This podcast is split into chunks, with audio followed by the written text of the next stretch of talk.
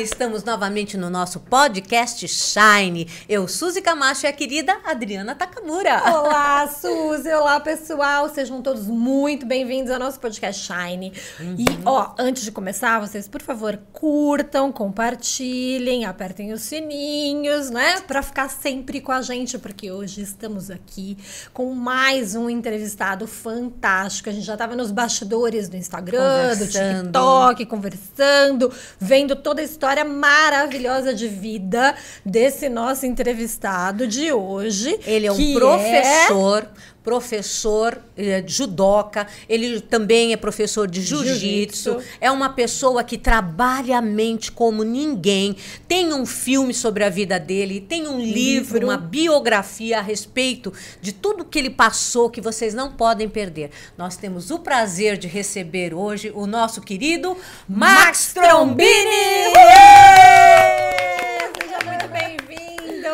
Olha, um prazer enorme te receber. Tua história é inspiradora. Um menino que nasceu em Ubatuba, não é? Sim. Em comunidade. Caiçara. Caiçara, com orgulho, com né? Orgulho. Com muito orgulho e conseguiu mentalizar e ir para o mundo. Conta a sua história. Como é que começou esse menino Max?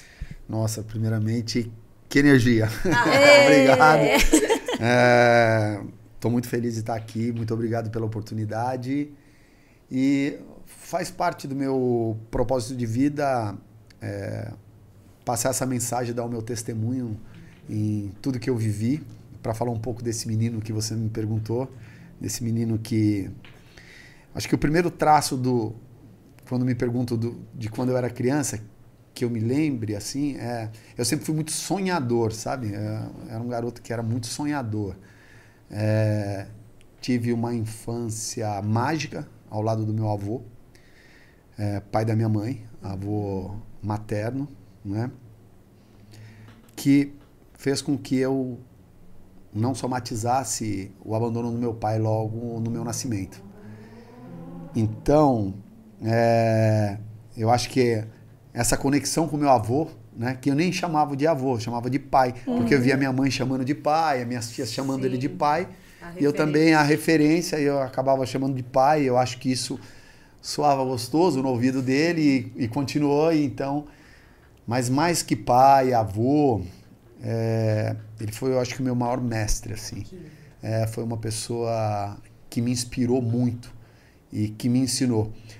Mas aí alguns podem pensar, mas você era tão pequeno, né? Tão criança. Se, se, não sei se já aconteceu com vocês, né?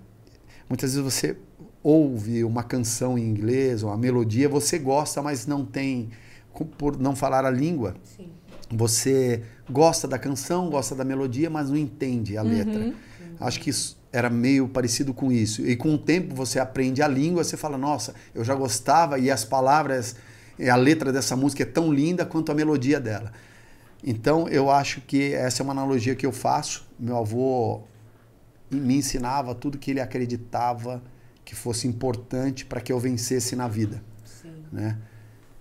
E como toda criança, é, tá com um, um chip zerado, então ela vai absorvendo tudo que é de bom uhum. e tudo que pode ser ruim. Então, é, é uma dica para que me serve hoje como professor, porque eu lido com muita criança, uhum. com, com crianças, eu dou aula em colégio há mais de 25 anos. Uhum. Um beijo pessoal do Colégio Magno. Oh, oh beijo, beijo. beijo. Espero que estejam todos nos vendo aí. E, e também serve para os pais, né?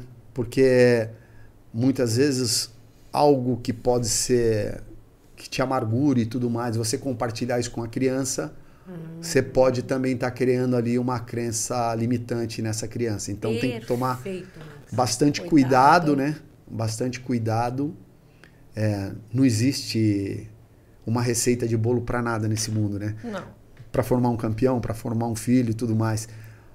Mas a verdade vende, né? Então tudo aquilo que for de positivo na sua vida que você fale de coração, de verdade, com certeza quem está ao seu redor vai produzir bons resultados, né? Uhum. É, eu tenho a, esse feedback dos alunos, assim, é, o quanto a luta é, muda a estrutura dele. E eu tenho alunos desde de garotos de periferia em projeto social como CEOs. Então, né, assim como eu tive a oportunidade de fazer esse programa no Esporte Fantástico com o Alex Atala, que eu, ele vai me desafiar para um prato e eu no tatame, lógico, uma brincadeira entre nós. Sim. Mas também tenho garotos que olham para mim com aquele olhar, gostaria de um dia ter o meu espaço. Então, isso é fantástico. Então, o traço do Max criança é o traço de um sonhador, né? Eu sempre fui muito sonhador, eu acho que é isso que e Mas... você tem uma história que eu quero que ele conte, maravilhosa. Eu me emocionei. Conta aquela história de você lá no, no barraco onde o seu avô vivia, naquele teto de zinco. Olha esse positivismo. Conta pra gente. Meu avô, né? Benedito Maximiano. Olha isso, gente. É... Você sabe que é, tudo depende, né? É, parece clichê frases como o fato não importa e sim a percepção ao fato, né? Perfeito. Muitas vezes as pessoas, é, a forma com que ela interpreta cada evento da vida pode fazer total diferença. Uhum. Uns vão dizer que o copo está cheio, o outro está quase vazio e assim, né? A gente já sabe de toda essa história. Mas isto visto na prática e quando o olhar ele tem carinho, uhum. né? É, eu estava com meu avô, a gente morava numa rua chamada Rua Paraná. Uhum. E nós morávamos num barraco de madeira, de chão batido, de terra batida, né? É, uma coisa que eu lembro de, por ser terra, porque eu, eu fazia furos no chão e brincava de bolinha, oh. de gude, né? Então dava para fazer, brincar dentro de casa com as bolinhas. Uhum. O fogão a lenha na sala e uhum. tal. E eu dormia num cômodo ao lado com meu avô. Eu fui sempre muito ligado a ele. E aí eu me lembro que numa das noites que a gente estava dormindo, eu olhei para cima e era telha de amianto, sabe? A gente não chamava de amianto, chamava de brasilite, né? Pela uhum, marca, né? Ah, telha de brasilite. Aí eu olhei para cima, como a gente está vendo aquela croica vindo a luz aqui. Eu olhei porque era uma noite de lua e a lua batia na cama. Aí eu olhei e falei assim: nossa, avô, se chover, vai acabar molhando a gente. Tem um furo na telha. Porque eu conseguia ver o a raio lua, da lua. Né? Aí ele olhou e falou: Nossa, como a gente é privilegiado, né? Em qual mansão, castelo que consegue se ver a lua da cama? Então, olha Aí naquele só. momento eu falei assim: Nossa, realmente a gente está num lugar mágico. Então aquele dia ele. É como se ele tivesse me dado aquela lua de presente. Eu, eu daria tudo para voltar naquele barraco de madeira e lembro daquela casa com tanto carinho, com Olha. tanto amor. Eu me lembro da minha avó passando o café, né? Esse cheiro de café lembra aquele barraco. Sim. Né? A gente tomou um café antes, então o, uhum. o cheiro do café, né? Me, me remete a coisa boa, a minha avó, ao meu avô. Aconchego de aconchego família. de família. Né? Vocês moravam todos juntos? Nós morávamos juntos. É, então, a sala era a sala, cozinha tudo integrada, porque tinha um uhum. fogão a lenha ali e tal. Aí tinha o um quarto que a minha mãe dormia com a irmã né? E tinha o quarto do meu avô. Mas como eu fiquei já muito grudado com meu avô, a minha avó adaptava no, no aonde dava, na, com a minha mãe ou na sala, e eu ficava na cama com meu avô, né? uhum. né? É, meio mimadão, né? Pelo meu avô. Mas era o grude da figura era, paterna, Era, né? o grude da figura paterna. E então por isso aquela a minha infância foi muito mágica. E outras coisas que meu avô fazia, como a gente ia, ele era jardineiro. Uhum. E ele tinha aqueles é, carrinhos de mão, né? E eu ia sentado na frente, ele desenvolveu um volante de madeira, então ele falava, vira para a direita, eu virava, oh, vira para a esquerda, aí o carro virava. E a gente ia brincando, e do lado que eu virava, ele virava. Então, é, ele conseguiu transformar a minha infância, mesmo que muito humilde, em uma infância mágica, né? Pra, e eu penso que é, não é de fácil nos dias de hoje, com a vida corrida, principalmente São Paulo capital, uma megalópole uhum. e tudo uhum. mais, mas é, a gente acaba dando pouca qualidade, né? Dando muita coisa para os filhos, um bom escola, bom Sim. tudo, mas esses momentos de brincar nesse carrinho, uma qualidade de De tempo, de, de tempo vivência, de vivência né? com as crianças, com o filho, né? com os amigos, com teu pai, com a tua mãe. É, é uma coisa que eu trago muito daquela minha família lá atrás e que eu tento estar junto com os meus com uma qualidade melhor. Né? O que, que você traz de maiores ensinamentos que você fala, puxa, veio aí do meu avô que você trouxe para a vida hoje? Ah, eu acho que muita coisa eu, eu, eu conto no meu livro Aprendiz de Samurai. É, meu avô dizia assim, ó, ó, trate tudo, honre tudo que você fizer e você vai ficar assustado com o resultado que você vai ter. Ah, meu avô adquiriu um câncer. E eu lembro que ele entrou na sala, cozinha, tá? Que era aquele ambiente, conversando com a minha avó e com a minha mãe. E eu me lembro que ele falou assim: Ó, que impossível isso. O médico tá maluco. Tá ficando. Eu vou ter só seis meses de vida, que é o câncer no estômago. Eu não tinha noção sobre tempo. Sim. Um mês, dois meses, três meses, um ano. Uma criança de 11 anos eu tinha, não tem essa. Aí eu. Nossa, um, é, seis meses para mim era Muito coisa tempo. muito tempo. Eu- e aí eu acho que meu avô, naqueles últimos seis meses, logo no primeiro mês ele já ficava com muita dor no estômago e ficava deitado na cama. E eu voltava da escola e sentava com ele e ele ficava passando as lições. Então, você me perguntou sobre uma lição. Então, ele falava sobre família. Então, sobre a família, eu me lembro que ele dizia que se não fosse a família, seria muito mais difícil dele conseguir segurar aquele câncer, porque ele falou, não teria uma pessoa para cozinhar, para ter a minha atenção e tal.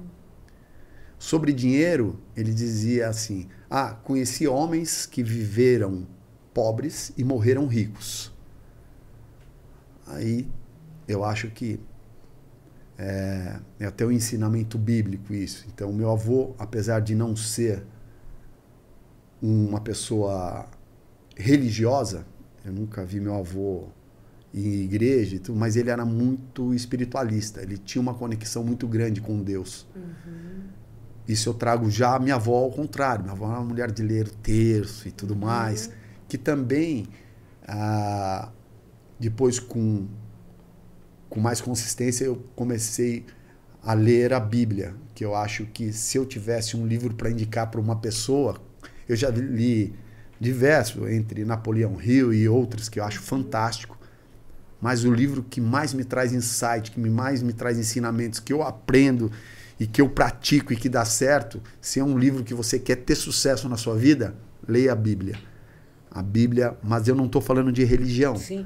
né? Eu estou falando sobre leis, né? De princípios, de leis universais que ali ensinam e que dá muito certo. Então, se, seu, seu, se você quer só dinheiro, ainda assim leia, né? É que você vai se conectar com algo maior. Mas se você busca sucesso pessoal, leia, né? É, porque não fala de raça, não fala de credos, ela fala de leis universais que dão certo. A honra, meu avô, né, ele dizia: eu, eu não vou deixar nada para você, a única coisa que eu vou deixar para você é o meu nome. Mas em qualquer lugar que você for e usar o meu nome, a porta vai estar aberta para você. Nossa. Então isso é muito forte. Com isso certeza. é muito forte. Aí, criança é, fantástica. né? Eu lembro que ele tinha um rádio, né? Eu falei, mas o senhor tem um rádio. Então eu, eu surgi a possibilidade dele me deixar o rádio. Então a morte para mim era uma coisa muito abstrata ainda. Eu Sim. nunca tinha perdido ninguém, eu não sabia o que era perder uma pessoa. Então, mas e o rádio? É, mas eu vou deixar o meu nome. E realmente ele se orgulhava de nunca ter vivido ninguém na cidade, tudo ser um, um homem muito respeitado. Então, é, Maximiano era o sobrenome do meu avô, por isso Max, porque eu estou aqui, meu, meu sobrenome paterno é Trombini, né? Uhum. Então eu fiz questão de colocar no meu kimono Maximiano, na lapela do meu kimono, por conta do meu avô. Homenagem. Eu falo, é. é. eu fico um pouco embargado, porque é, a gente não sabe o dia de amanhã, mas eu tô com 54 anos e até aqui vou, tô honrando o nosso nome e, e quero buscar fazer da melhor forma possível para que eu honre a confiança que ele me deu em deixar o que ele tinha de melhor, que era o sobrenome dele e os ensinamentos. Nossa, Com né? certeza ele tá muito orgulhoso de É. você, né? Sem dúvida. Olha e ele estava me contando a história, como ele foi para o judô.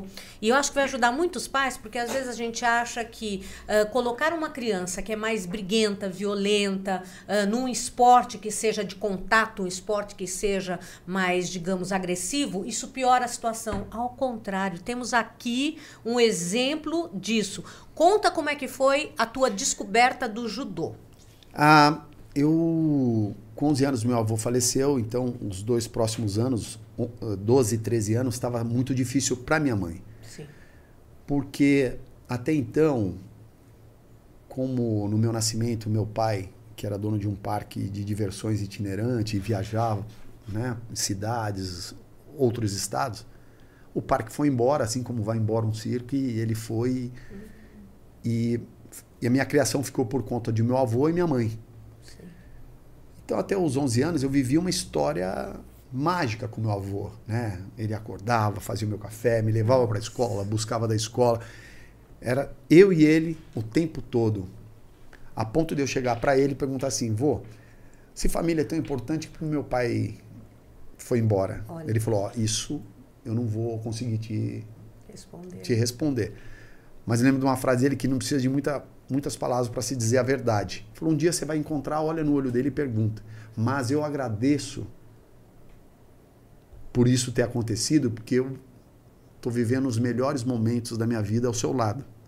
Então ele me fez sentir especial. Né? E não abandonado, né? É, e não É, abandonado. Eu falei, é nossa, eu sou uma sentimento. pessoa especial, porque ele viveu os Exatamente. melhores momentos. Então, é falar para as pessoas que estão do lado da gente assim, o quanto você é especial para mim. Principalmente para um filho, né? Você é Uhum. muito especial para mim. Quando ele se der conta da importância dele na sua vida, com certeza, né? E de repente veio o câncer, meu avô faleceu e eu me revoltei. E aí eu já comecei a brigar demais na escola. Eu não sabia ao certo, mas aquelas brigas elas me confortavam. Eu, eu conseguia ser visto. Falei, eu vou brigar porque eu, vou- eu consigo ser visto e vou mostrar que já que vocês estão todos felizes, eu não tô e eu vou acabar com a felicidade de todo mundo, porque eu vou brigar e se eu vou bater, se eu vou apanhar, e- não- esse Não não, é importa, importante. né? Eu quero extravasar. Eu não estou bem. Eu não conseguiria racionalizar isso, mas eu consegui externar isso nas minhas atitudes, né? É, então eu briguei com um garoto, chamava Gilson, e eu quebrei o dedo dele, quebradura exposta, né? Aí é sangue e tudo mais, foi feia a coisa. É, a diretora já me travou, né? Era na hora do recreio, já me levou para a diretoria e falou: olha, vou chamar tua mãe aqui, porque esse é caso de expulsão, né? O que você fez, tipo um bicho, né? Não pode fazer isso. E já não Minha era mãe- a primeira vez. Não, não era a primeira vez, assim, eu já tinha tomado advertência no pátio, na- nas aulas de futebol e tudo mais. É, vai e é, é, né? vai, né, aquela revolta dentro de mim. Chamou minha mãe, eu sabia do gênero da minha mãe, né? Hoje a gente tá numa outra geração e tudo é diferente, mas naquela época tinha surra, né? Tinha Brava. Era brava, Ela né? brava. É, eu falei, ixi, vou, dona Tereza vai, né? Ah, ela chegou e começou a conversar com a diretora. Ela falou: não tem jeito, dona Teresa, eu vou ter que tirar teu filho da escola, você vai ter que procurar outra escola e tal. Ela falou: mas não tem. Ubatuba é uma cidade pequena, ela sabe que não tem, principalmente no horário, né? Que, que eu posso, que eu trabalho e tudo mais. Eu lembro que a minha mãe falou uma última coisa que acho que deu uma balançada na diretora. Ela falou: olha, e tem mais. A refeição que ele faz, que é a merenda aqui, nos ajuda muito. Ele vai ter uma refeição a menos. Olha. Aí a, a diretora, tá, Tereza, eu vou dar mais uma chance, mas eu sei que não vai resolver. E na hora que ela estava começando, eu olhando ali, né? Pensei assim, não vai mesmo, que amanhã eu já sei.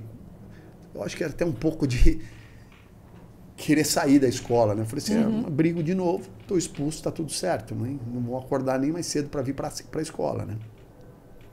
Aí a gente foi voltando para casa. E eu lembro que próximo a uma rua tem um bar que tem até hoje no Batuba. Desde aquela época, Olha chama isso. Bar Netuno. Ele fica do lado da igreja matriz. Uhum. Né? Eu tive agora há pouco tempo em Ubatuba e eu lembro que eu passei e falei, nossa, o Bar Netuno continua Ainda aqui. Tá lá. Com o mesmo nome com a mesma família. Então, nós encontramos um amigo que era compadre dela, chamado Paulo Macedo. Aí ele, Tereza, o que você está fazendo por aqui e tal? Eu falei, esse menino brigou na escola, vim resolver um problema. Sério? Aí ela contou a história, ele quebrou, parece, o dedo do menino e tal, o garoto foi para o hospital e tudo mais. Ele falou, por que não põe ele no judô? Olha. Minha mãe, judô, minha mãe nem sabia o que era judô, né? Uhum uma caipira de redenção da serra, né? criada numa vida bem humilde, nem sabia o que era judô. Ela falou, ó, é uma luta japonesa. Aí deu uma, fez uma breve história do que era o judô. Falou, fica do lado do aeroporto, na rua Coronel Dominici, Dominiciano, número 700. Nossa, que memória. Ficou é, marcado, uhum. né? Ficou muito marcado, né? É porque depois isso virou é, o meu segundo endereço em Ubatuba, né? Então, todas as cartas, tudo que eu fazia eu mandava para lá, né? Porque uhum. eu, então esse eu, lembro bem. Nós chegamos lá, academia aberta. Só que o professor já estava saindo e fechando a porta. Aí ele falou: "Ah, eu gostaria de ver o judô". Ele falou: "Nossa, foi muita sorte, porque na verdade eu esqueci algo aqui, vim buscar. Nossa.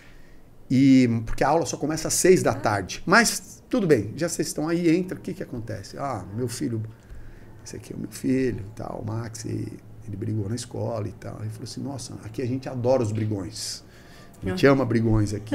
e eu fui com a cara dele, né? Aí ele já relaxou, eu falei, pô, ele gostou de mim. Uhum. Então sempre quem falava isso para mim era o meu avô, né? Que gostava Sim. de mim. Então aquilo me conquistou de cara ali. Eu falei, ah, ele gostou de mim. Aí eu já comecei a dar uma relaxada. Sou especial. É, né? sou especial, né? Ele gostou de mim. E aí foi um, um passo que um, uma forma de ver a vida é achar que não existe milagres e outras que tudo é um milagre, né? Uhum. Ele está lá naquele momento, encontrar o Paulo Macedo no meio do caminho. Nossa. Ele tô saindo, mas tudo bem, eu vou, eu vou atender vocês. E outra, a minha mãe tinha recebido aquele dia. Ela tinha o dinheiro para pagar a mensalidade. Só. Né? Aí ele falou: só três meses eu faço. Não existe plano de um mês. Porque um mês não vai nem entender o que ajudou. Uhum. Então ela teve que pagar três meses.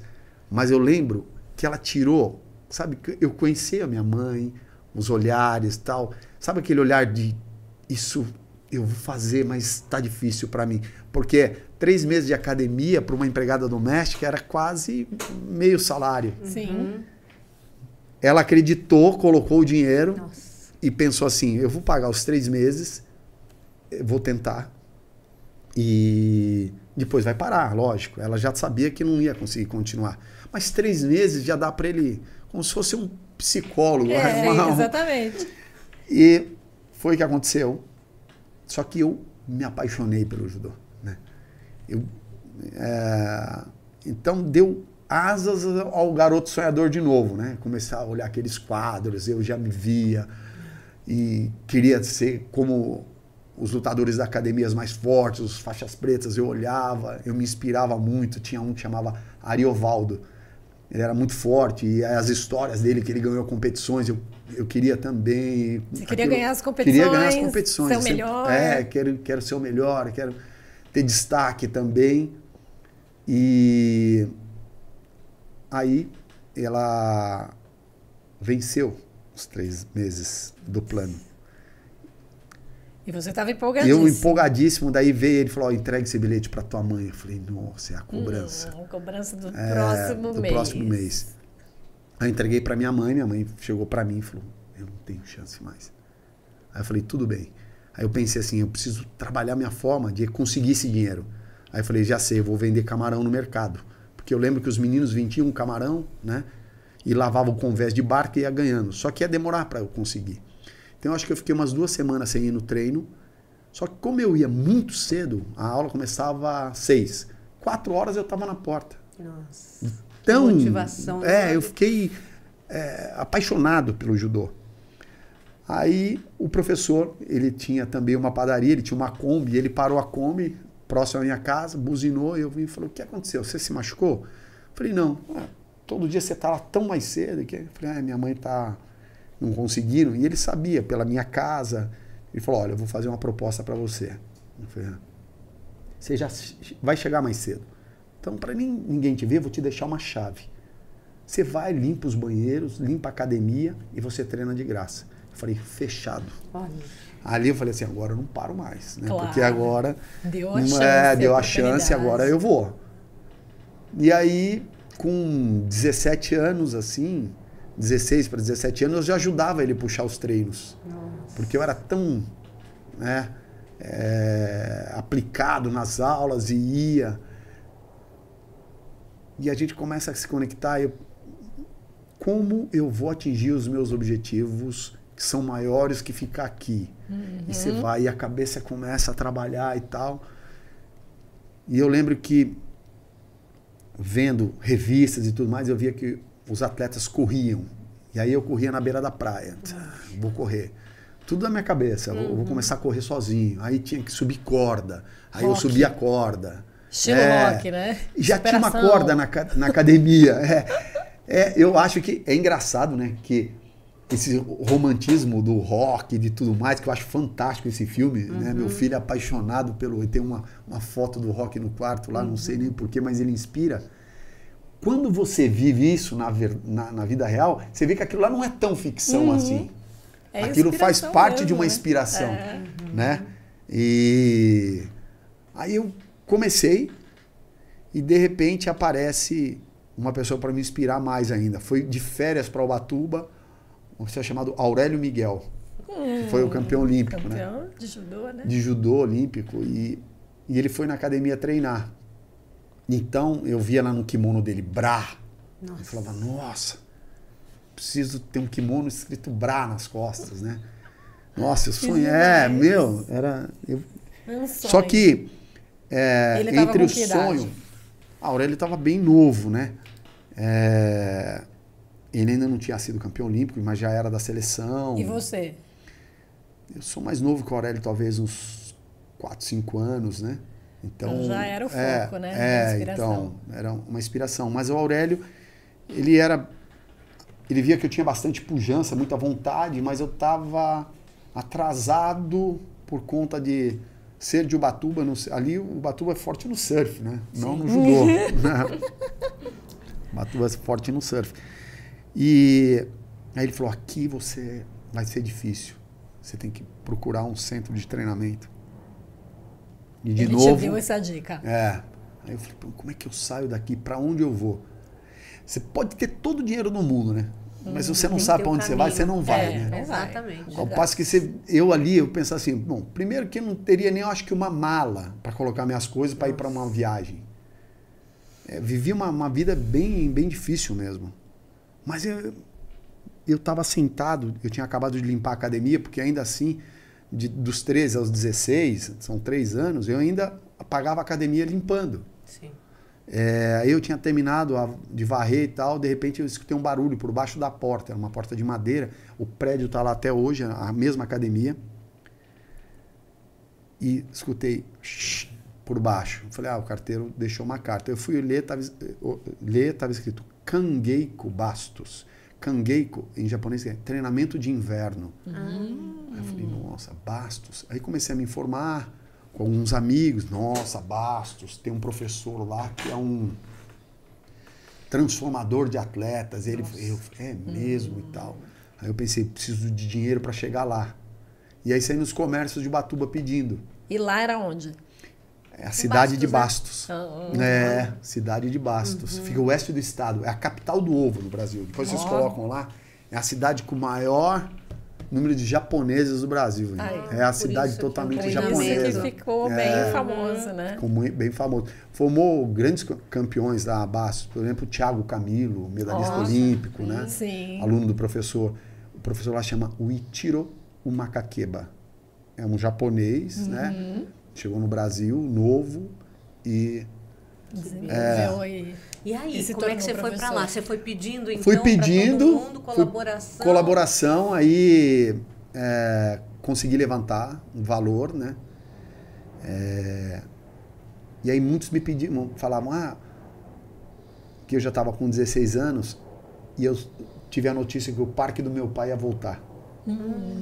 Aí aquela mistura de curiosidade de ver como é meu pai. Eu tinha 16 anos, nunca tinha visto. Nunca. né? Nunca. Qual era o contato É. de vocês? Zero. Zero. Zero, né? Hoje, pela tudo muito fácil, mas Ah, naquela é, né? época era só por carta. né? Sim. E fora que a minha mãe também nunca mais tocou nesse assunto. Eu via que era uma lacuna. Né? Só que a minha mãe me chamou e falou: Ah, eu preciso conversar com você. Aí eu conheci a voz da minha mãe, né? Ela falou: Olha, antes que alguém te conte, o parque do teu pai voltou. E com ele volta o teu pai. Então eu não sei como ele vai te receber. Então ela estava preparando o meu coração. Aí eu lembrava do meu avô, pô, só, só olhar no olho dele e perguntar, né? Só que não foi tão fácil assim, porque ele já voltou com a família nova, mulher, esposa e filhos, e aí cria uma, um problema, um desconforto, tanto para ele quanto para mim, né? Mas pelo meu sonho de ser um atleta, eu falei, acho que hoje eu vou procurar meu pai. Era uma noite de Natal, no dia 24. Nossa. Essa cena tem no filme, né? Olha isso. Quem faz o meu pai é o saudoso, pessoa fantástica, energia do Domingos Montanher, que veio a falecer. né? Nossa. Ele foi fantástico como meu pai. Qual que é o nome do filme mesmo? A Grande Vitória. Ó, A assistam, gra- hein? Assistam. Não é a história de um campeão. De- campeão, eu falo, é aquele que ganha medalha. O Aurélio Miguel é um grande campeão. Mas é um vencedor da vida. Campeão o quanto o esporte transformou a minha vida. É, exatamente isso. E naquele dia 24, minha avó, a gente não fazia ceia, porque minha mãe, sendo empregada doméstica, ela passava na casa das pessoas ajudando a fazer a ceia. Então a gente sempre comemorava no dia seguinte, né? Aí minha avó ali, vendo a Ave Maria, já, eu falei, mas hoje eu estava com aquilo na cabeça, eu vou procurá-lo. E né, eu estava indo numa competição, eu não sei se, o que, que vai dar, mas eu vou lá, vou encarar. Eu lembro que o parque fechou, é, por volta de umas 11 e tal. Tava uma noite meio chuvosa, e eu lembro que eu, ele apagou as luzes do parque e foi atravessando a avenida da praia. E aí eu falei para ele, eu chamei ele pelo nome, né? Seu Milton, né? Não tinha a intimidade de chamá-lo de pai. Aí não ouviu, aí eu falei um pouco mais alto, acho que ele não ouviu. Seu Milton! Aí ele não ouviu. Aí não sei o que. Dentro de mim eu berrei pai! Alto assim, né? Nossa. Pra extravasar, né? E eu lembro que ele olhou e voltou a olhar na direção que ele ia, foi embora e eu fiquei ali, tava chovendo, e eu só sabia o que era morno por causa da lágrima, né? A lágrima é morna, né? E a chuva gelada, então você fala, você dá pra sentir a lágrima na chuva, né? Eu fui pra beira da praia e aquele dia foi um divisor de águas pra mim. Aquele dia foi onde eu tomei a decisão, falei, eu vou vencer. Eu vou pegar essa, toda essa dor do que eu tô sentindo agora e vou mostrar que nada vai me parar. Eu vou vencer. Mas nenhum momento eu pensei ali numa medalha olímpica, mas eu pensei na minha transformação como pessoa. Talvez até não fique bonito falar, mas por vingança eu vou falar assim, eu vou vingar e vou mostrar que eu posso ser algo maior. né? Você pode ter me ignorado. Eu não sei se aquele dia ele eu nunca quis perguntar se ele me viu, se ele não viu. Mas se ele viu, obrigado, porque por conta dessa virada de costas eu mudei minha vida. É. Talvez se você tivesse me abraçado, eu estaria lá Ficaria junto a ele, né? Aquela questão Lá na, querer- em Ubatuba ainda, vivendo de migalhas. É, por você ter virado as costas, obrigado. Mas se você não viu, perdão. Porque eu somatizei como você tivesse visto. Sim. Né? E nunca mais vocês se encontraram. É, depois, eu já no dia do meu casamento, porque eu. Sabe, a, a pessoa, eu não sei se alguém aqui já teve problema com paternidade, fica uma dor e uma vontade de se aproximar até das pessoas próximas. É, fica faltando algo dentro da gente. Então eu me aproximei da minha avó, mãe dele, uma italiana chamada Immaculata Lupino. Aí eu falei assim, eu já tomei um, um dia de procurá-lo e ele virar as costas. Será que vai acontecer isso? Só que com a minha avó foi totalmente diferente. Ela morava numa cidade vizinha chamada Caraguatatuba. Aí eu fui até Caraguá e eu lembro que eu bati palma na casa, tudo da minha cabeça, eu vou lá. Nossa. É, vou lá, eu, eu preciso. Ela olhou pra mim, começou a chorar. E ela colocava a mão no meu rosto como se ela estivesse esculpindo em argila. Ela falava, eu sei quem você é. Que todos falam muito, que eu sou muito parecido com meu pai fisicamente, né? Ela falou, você é meu neto. Nossa. Aí a gente viveu uma história de amor, assim, de conexão total, eu e minha avó, a Imaculada Lupino, Trombini, né? E aí eu tive essa aproximação com essa parte da família, né? Que totalmente meus primos, poxa, a gente sempre quis te ver e tal, a gente te acompanha, porque mesmo eu morando numa periferia, eu saía nos jornais, ah, campeão regional, campeão paulista, campeão no esporte, né? Então, ai, a gente Bacana, sempre né? soube de você e a gente queria tal. e- Só que daí a minha avó falou assim: a gente sempre viu você no jornal, mas você sempre como Maximiano. E isso, é, você nunca usou o nosso nome. Eu gostaria tanto que você usasse Trombini. E aquele dia com a minha avó foi alguns dias que marcaram. Primeiro foi que eu fui ser conhecido, que meu nome é Milton, tem o nome do meu pai, Maximiano Trombini. E eu fiz questão de colocar o Maximiano por causa do meu avô. Claro. E o Max Trombini nasceu por conta da minha avó, Imaculata. Olha. Aí eu falei, todas as matérias daqui pra frente eu vou pôr Trombini. E isso eu vi que ela ficou muito feliz. Você vê que com o seu nome você honra os seus Sim, avós sim. importantes É. aí, né? Seu avô paterno, sua Sim. avó materna, né? É, é. Eu nunca tinha pensado nisso, mas é isso. Eu fiz isso de forma inconsciente por respeitar o amor deles, né? E por eu, aquele dia, é, eu, eu fui é, com medo, porque Rejeição. é, né? eu falei, já Nossa. tomei uma uma vez, mas eu vou. Eu vou de novo. Eu vou de novo. E aquele dia foi totalmente diferente. Eu voltei para casa feliz, né? Eu voltei para minha cidade, Ubatuba, e feliz, né? Aí eu contei para minha mãe. A minha mãe sempre foi muito durona, sabe? Eu- eu- poucas vezes eu vi a minha mãe derrubar uma lágrima. Ela sempre foi. Minha mãe é muito forte, uma, uma mulher muito forte. E mas ela nunca falou um ai de mal do meu pai. Puxa. É, Importante. ela foi aí, muito gente. corajosa. Exemplo. É, muito corajosa. Ela nunca falou, ó, ele fez isso, ele me abandonou, não. Ela falou assim, ó, resolva vocês, né? Então, isso foi, foi bom para que eu entendesse que é, eu tinha uma chance de ser amigo dele, né? E parece meio, ah, algumas pessoas próximas falam, ah, tudo bem, mas você não tem nenhuma mágoa, seja sincero. Aí eu falei assim, zero. Juro, meninas, não tenho, sabe? Muito de boa, assim. Aí, algumas pessoas tentam colocar coisas na sua cabeça pra te minar. Tipo, ah, eu duvido se você não tivesse vencido, ter a posição que você tem, ter virado filme, ele ia ter te procurado. Eu falei, mas isso é não é um problema meu. Isso é um problema totalmente dele. Se ele tem essa. Não, foge da minha. O que ele pensa, o que ele sente, foge da- do meu controle. Eu sei o que eu sinto. Eu lembro daquele né? Do Miltinho, que era o filho dele, querendo um abraço dele na noite de Natal, e que hoje eu tenho.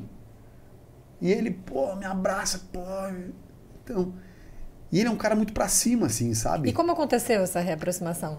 Essa reaproximação aconteceu que depois que eu conheci, eu estava contando da minha avó. Uhum. A minha avó pediu, olha, você precisa colocar um. E ele me ligou no dia do meu casamento. Nossa. É. Aí eu sei que você vai se casar.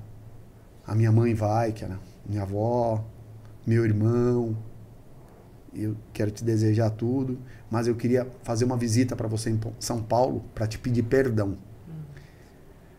Foi no hotel Della Volpe, lá no, sabe? Então a gente foi. Eu lembro que eu tava ali no hall esperando e ele desceu. Aí na hora que o elevador abriu, ele veio e tentou ajoelhar para pedir perdão. Eu levantei e falei assim: não, não, não, não. De pé. E eu vou pedir um favor. Vamos falar de tudo, menos do passado. Vamos botar uma pedra no passado. Aí falou do parque, das viagens, eu falei das lutas. E até hoje eu não, não quis perguntar para ele o que foi. Muda o quê? Vai mudar o quê? A tua visão Nossa. é do teu avô. Exatamente. Impressionante, Vai viu? mudar o quê? Transformou o que poderia ser um trauma, É. um sentimento de baixa autoestima, sabe? Ao contrário, você conseguiu fazer uma leitura positiva da situação. Vamos ver daqui para diante, não é? É. E sua mãe foi muito sábia, porque o natural é as pessoas Fala começarem mal, a falar né? mal, né? É. Tentar Sim. justificar. Só que faz mal é a criança É. que está passando por aquilo. Então, não deixar de dar uma resposta, eu acho que tem que dar sempre, porque quando o filho vem perguntar alguma coisa, uma criança pergunta, é porque ela tem confiança na gente, então ela busca uma resposta. Ela te deu a resposta, falou, filho, você vai perguntar isso para ele. Teu avô te deu a resposta, filho, você vai perguntar isso para ele. Mas todos eles te passaram sempre a informação de que dentro dessa situação difícil foi muito bom. Então eles te ensinaram a ser positivos. Isso é muito, muito importante. Olha o ângulo, olha aí o momento shine, gente. isso aí. A gente olhar o- a situação por um ângulo positivo, diferente. É, e ressignificou, né? É. Porque eu, foi isso, essa virada que você teve de ressignificar tudo o que tinha acontecido, as mágoas do passado, né? E falar, não, eu não vou não, eu levar não vou, isso eu- adiante. é- é- alguns eu ia olhar para aquele buraco na, Buraco. na telha de, ia falar, é, realmente, a gente tá no barraco É sem dinheiro. Eu sou um jardineiro, mas é, a vida é assim, seu pai te abandonou. Ele transformou naquilo num lugar melhor que uma mansão e num castelo. Então eu acho que aquilo realmente fez toda a diferença, né? Como uma né? Um um, start, momento, né? Um start ali, um é, Mas você teve raiva durante esse período da sua vida? muita. E o que, que você acha que você fez com essa raiva? É. Você jogou no ringue, você bateu muito, o que, que você fez? Eu acho que não existe evolução sem dor, sem raiva, sem. Não, não tem como. Sem sofrimento. Esse, sem sofrimento. não- é, esse processo de evolução e e de, conquis- de conquista né, do meu espaço e tudo mais, nossa, vocês não têm noção. É que fica parecendo assim. Ai, é tanta coisa que vai parecer que o cara vai contar desgraça demais da vida. Mas Não. eu ficava num ônibus, minha mãe fazia um pão de batata, o pessoal parava nas paradas de ônibus para descer e para lanchar, não tinha dinheiro. Eu ficava comendo aquele pão com batata ali, que ela fazia uns pães assim, recheados, e eu levava aquela marmitinha ali e aquilo ali, eu não tinha para parar, entende? Sim. Mas dentro de mim era uma certeza tão absoluta que eu ia, com, eu ia chegar, sabe? Alguma coisa me impulsionava a falar assim: fica tranquilo que vai dar. Então, ok, o pessoal chegava, piadas, né? eu Bullying, coloquei né? bullying na escola, pô, eu colocava lá. Dia dos pais, meu avô falecido, eu colocava o nome da minha mãe, Tereza. Nossa, o pai dele chama Tereza. Pô, todo mundo. Ah! Né? Só que como eu sempre fui um garoto bastante pujança, eu também revidava. Opa, se você quer brincar, tem que aguentar a brincadeira. Então eu ia pra cima, né? Eu não estou estimulando a violência, mas assim é o que eu sentia. E eu, e eu respondia. Então acho que a luta ela conseguiu, principalmente o judô, falo do judô, canalizar essa energia de forma positiva. Exatamente. Não foi do dia para noite, mas ela me colocou um norte. E quando você tem um propósito, né? Outro dia me perguntaram numa entrevista, como faz para encontrar um propósito, uhum. né? É, primeiro é você se conectar a algo. E eu não estou, de novo, querendo abordar aspecto religioso, uhum. e sim energia, espiritualidade. Se conecte. E também sou totalmente transparente, eu sou cristão. O meu caminho até a luz, até Deus, é eu tenho minhas imagens, eu fecho meus olhos e me conecto a Jesus tocando na minha mão e ele uhum. cria essa corrente de luz, né?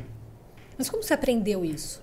A conectar, a ter esse ensinamento do divino e do ah, espiritual.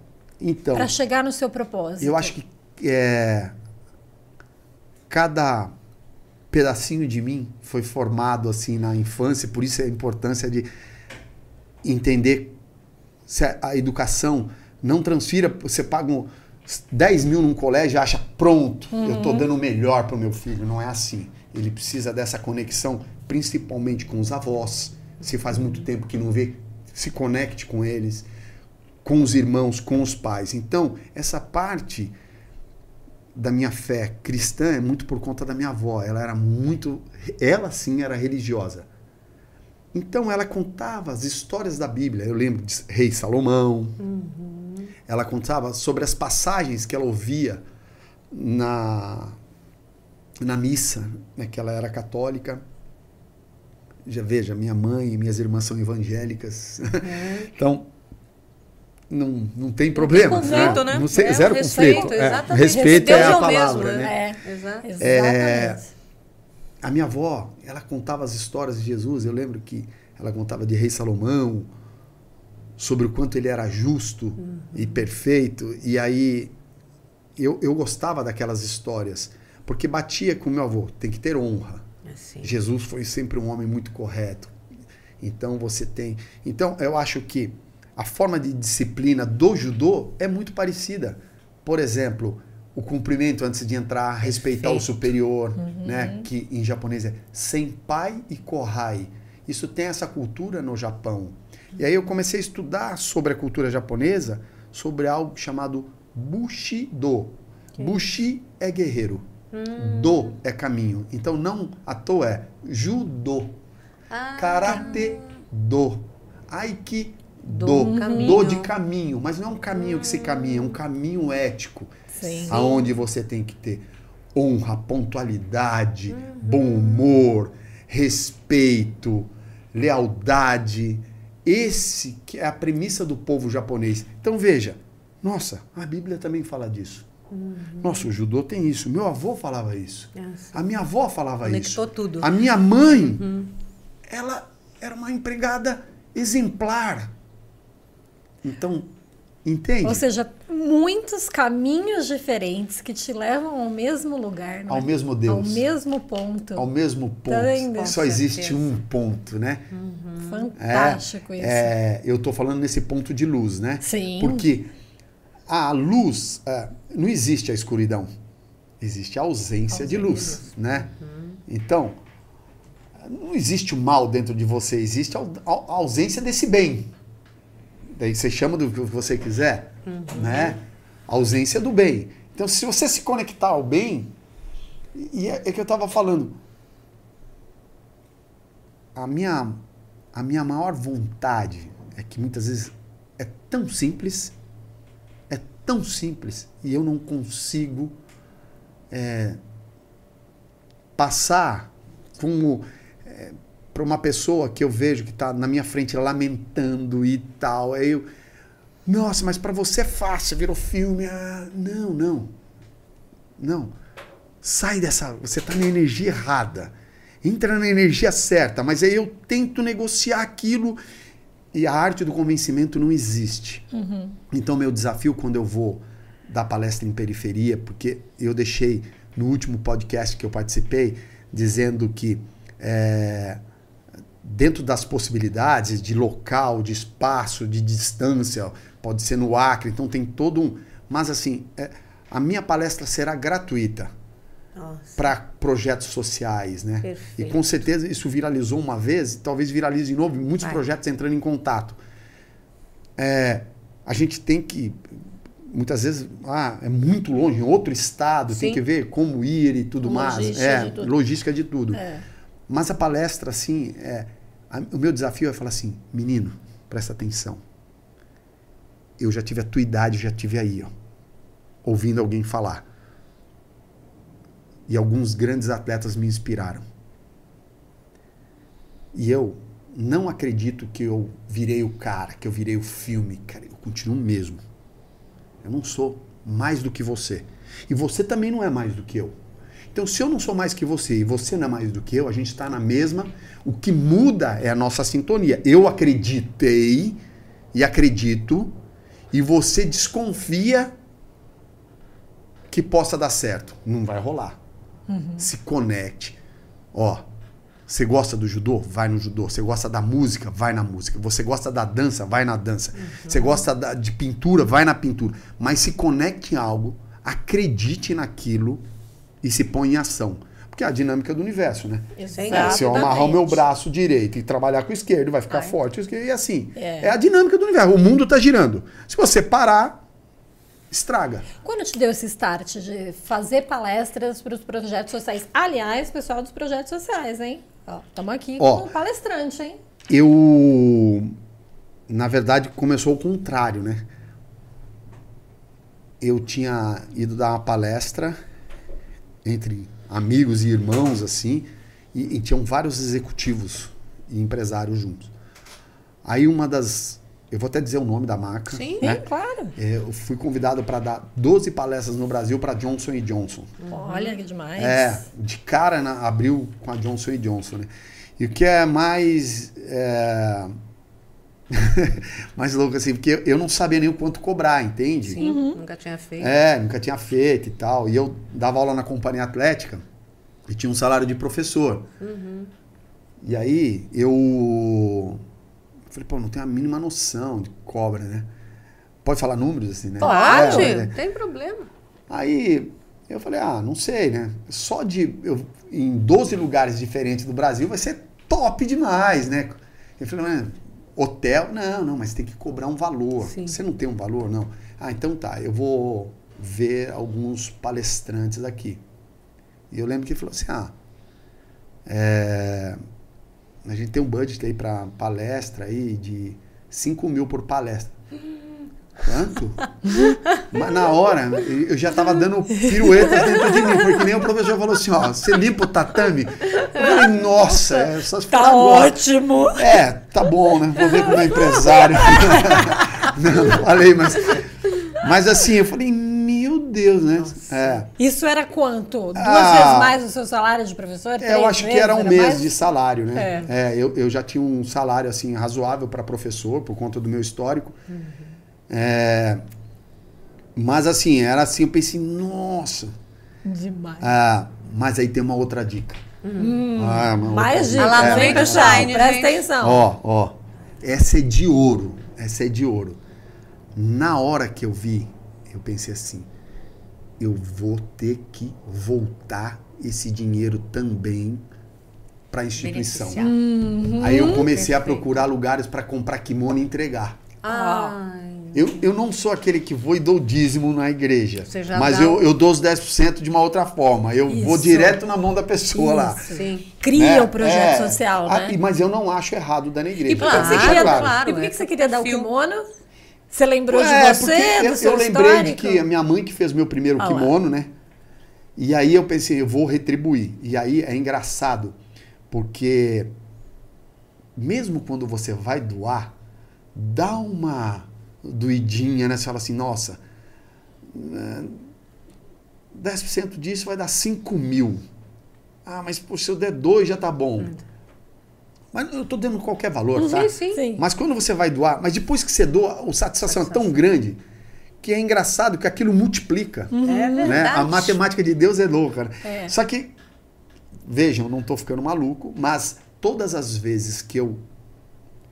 É, tem, em japonês tem esse mesmo conceito. Meu professor fala que eu acho que é sojo sogo, É ajuda com sacrifício. Ajudar por ajudar é fácil. A gente está com esse amendoim, eu vou falar, olha, você Toma. fala, pegue um, tudo bem. Ou eu tô com mil reais no bolso e um menino pede um lanche, fala, eu tenho muito, eu tenho no banco, vou.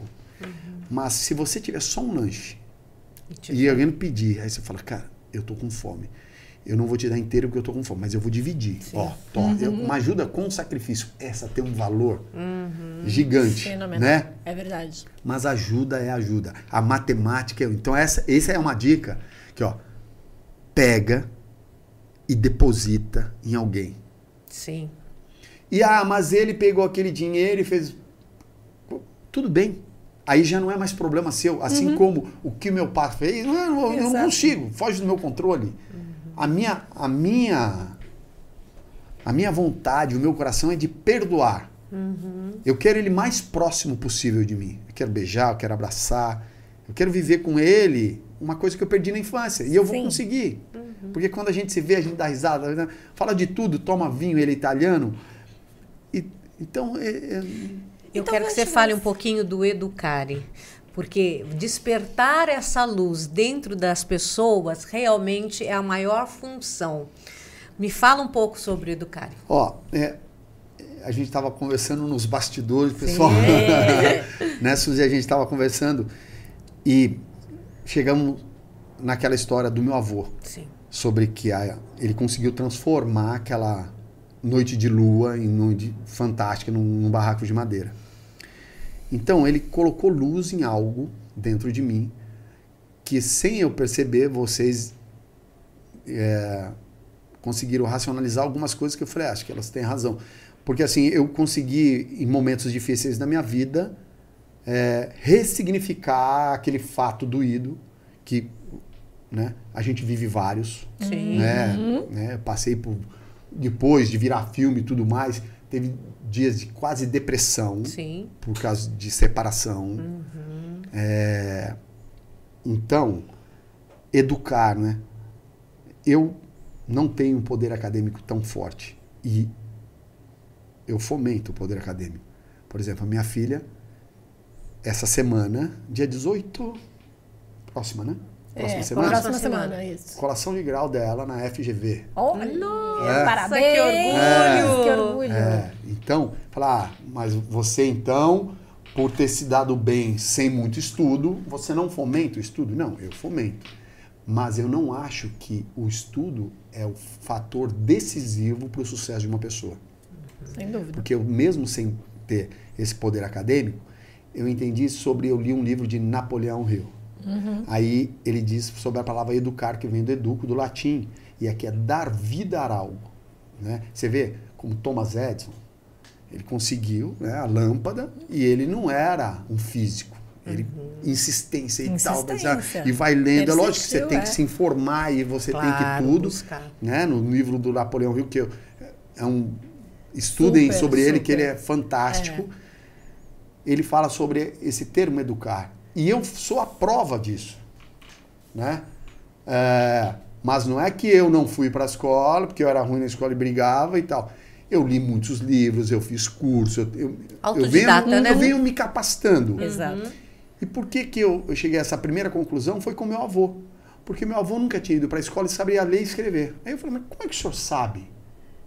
Então, Aprendeu sozinho. é, mas você veja, seria uma injustiça do universo só conseguir ter uma inteligência, conseguir desenvolver algo, uma pessoa que tenha tido a possibilidade de ir à escola.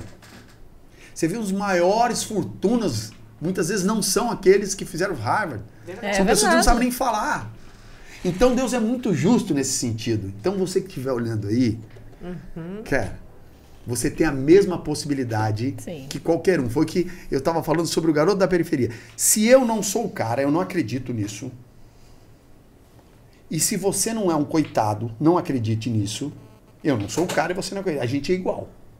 Só que eu consigo dar por energia nas minhas ficções e transformo em realidade. Como diz até na Bíblia, né? E o verbo se fez carne e habitou entre nós. Então tudo começa na cabeça. Cabeça. Né? Qualquer coisa que a gente tenha feito, começa lá na cabeça.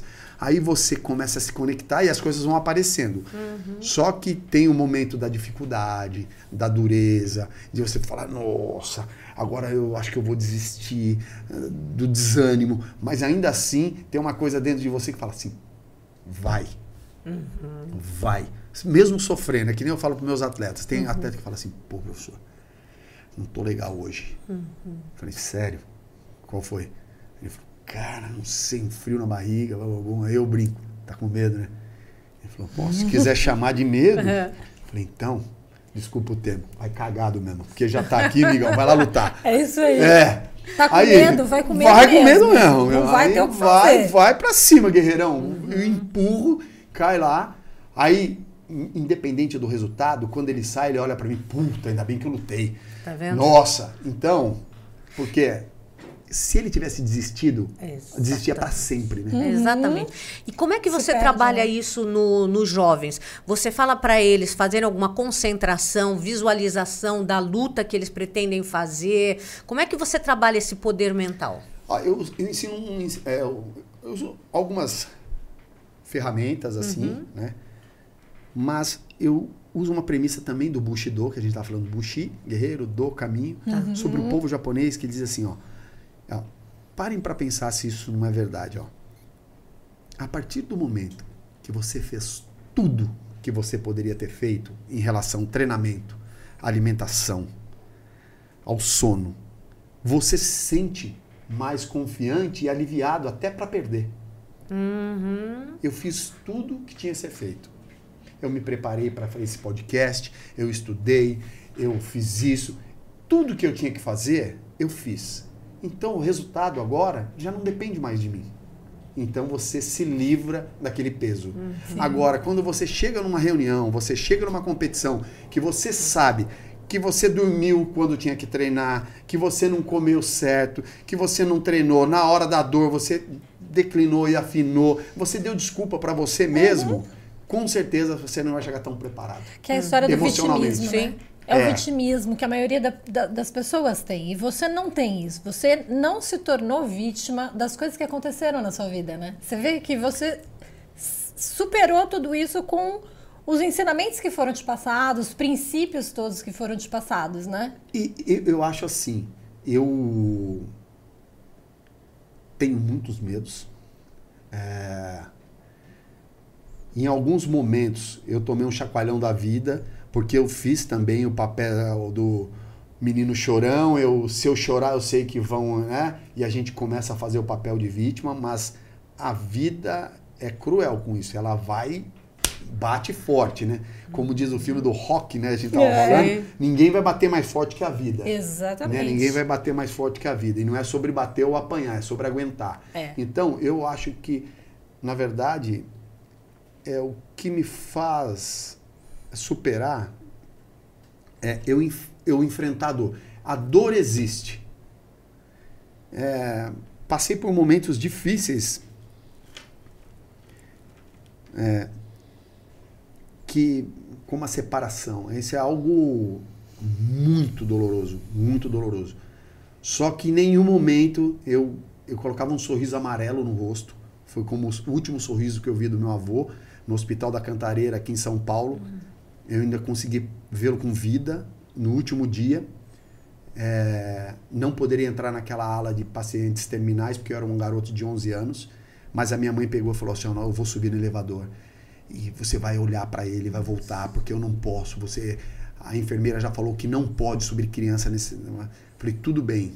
E eu lembro que eu cheguei, ele estava deitado numa cama, ele fez um sorriso amarelo, pegou na minha mão e disse assim: Eu sabia que você ia vir. Ai, meu e Deus. aquele dia foi o último dia que eu vi meu avô vivo. Né?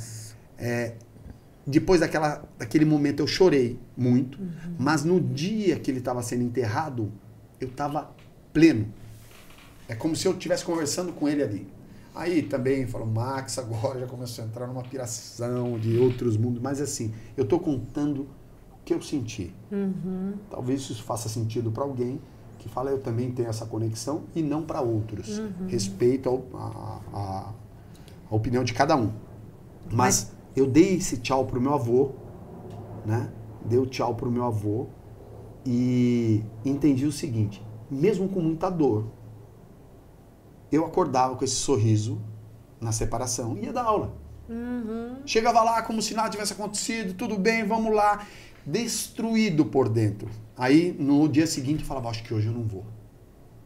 Aí tal, mas algo falava, não, não sei, mas aí você vou, vou afinar. Então tudo que eu falei não vai fazer sentido. Não, eu vou.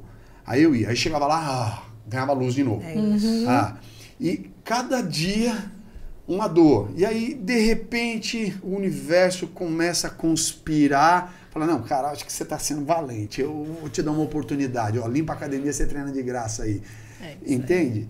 Então, mas você tem que enfrentar isso. Você sabe que você está dizendo uma coisa tão importante? É, muitas vezes os pais, para não gerar dor nos filhos, não levam, quando é para fazer uma despedida mesmo de um paciente que está terminal, não é? Não levam ou então não contam a verdade. Olha, ele está partindo, está muito doente, mas nós ainda temos a oportunidade de vê-lo para tentar evitar a dor.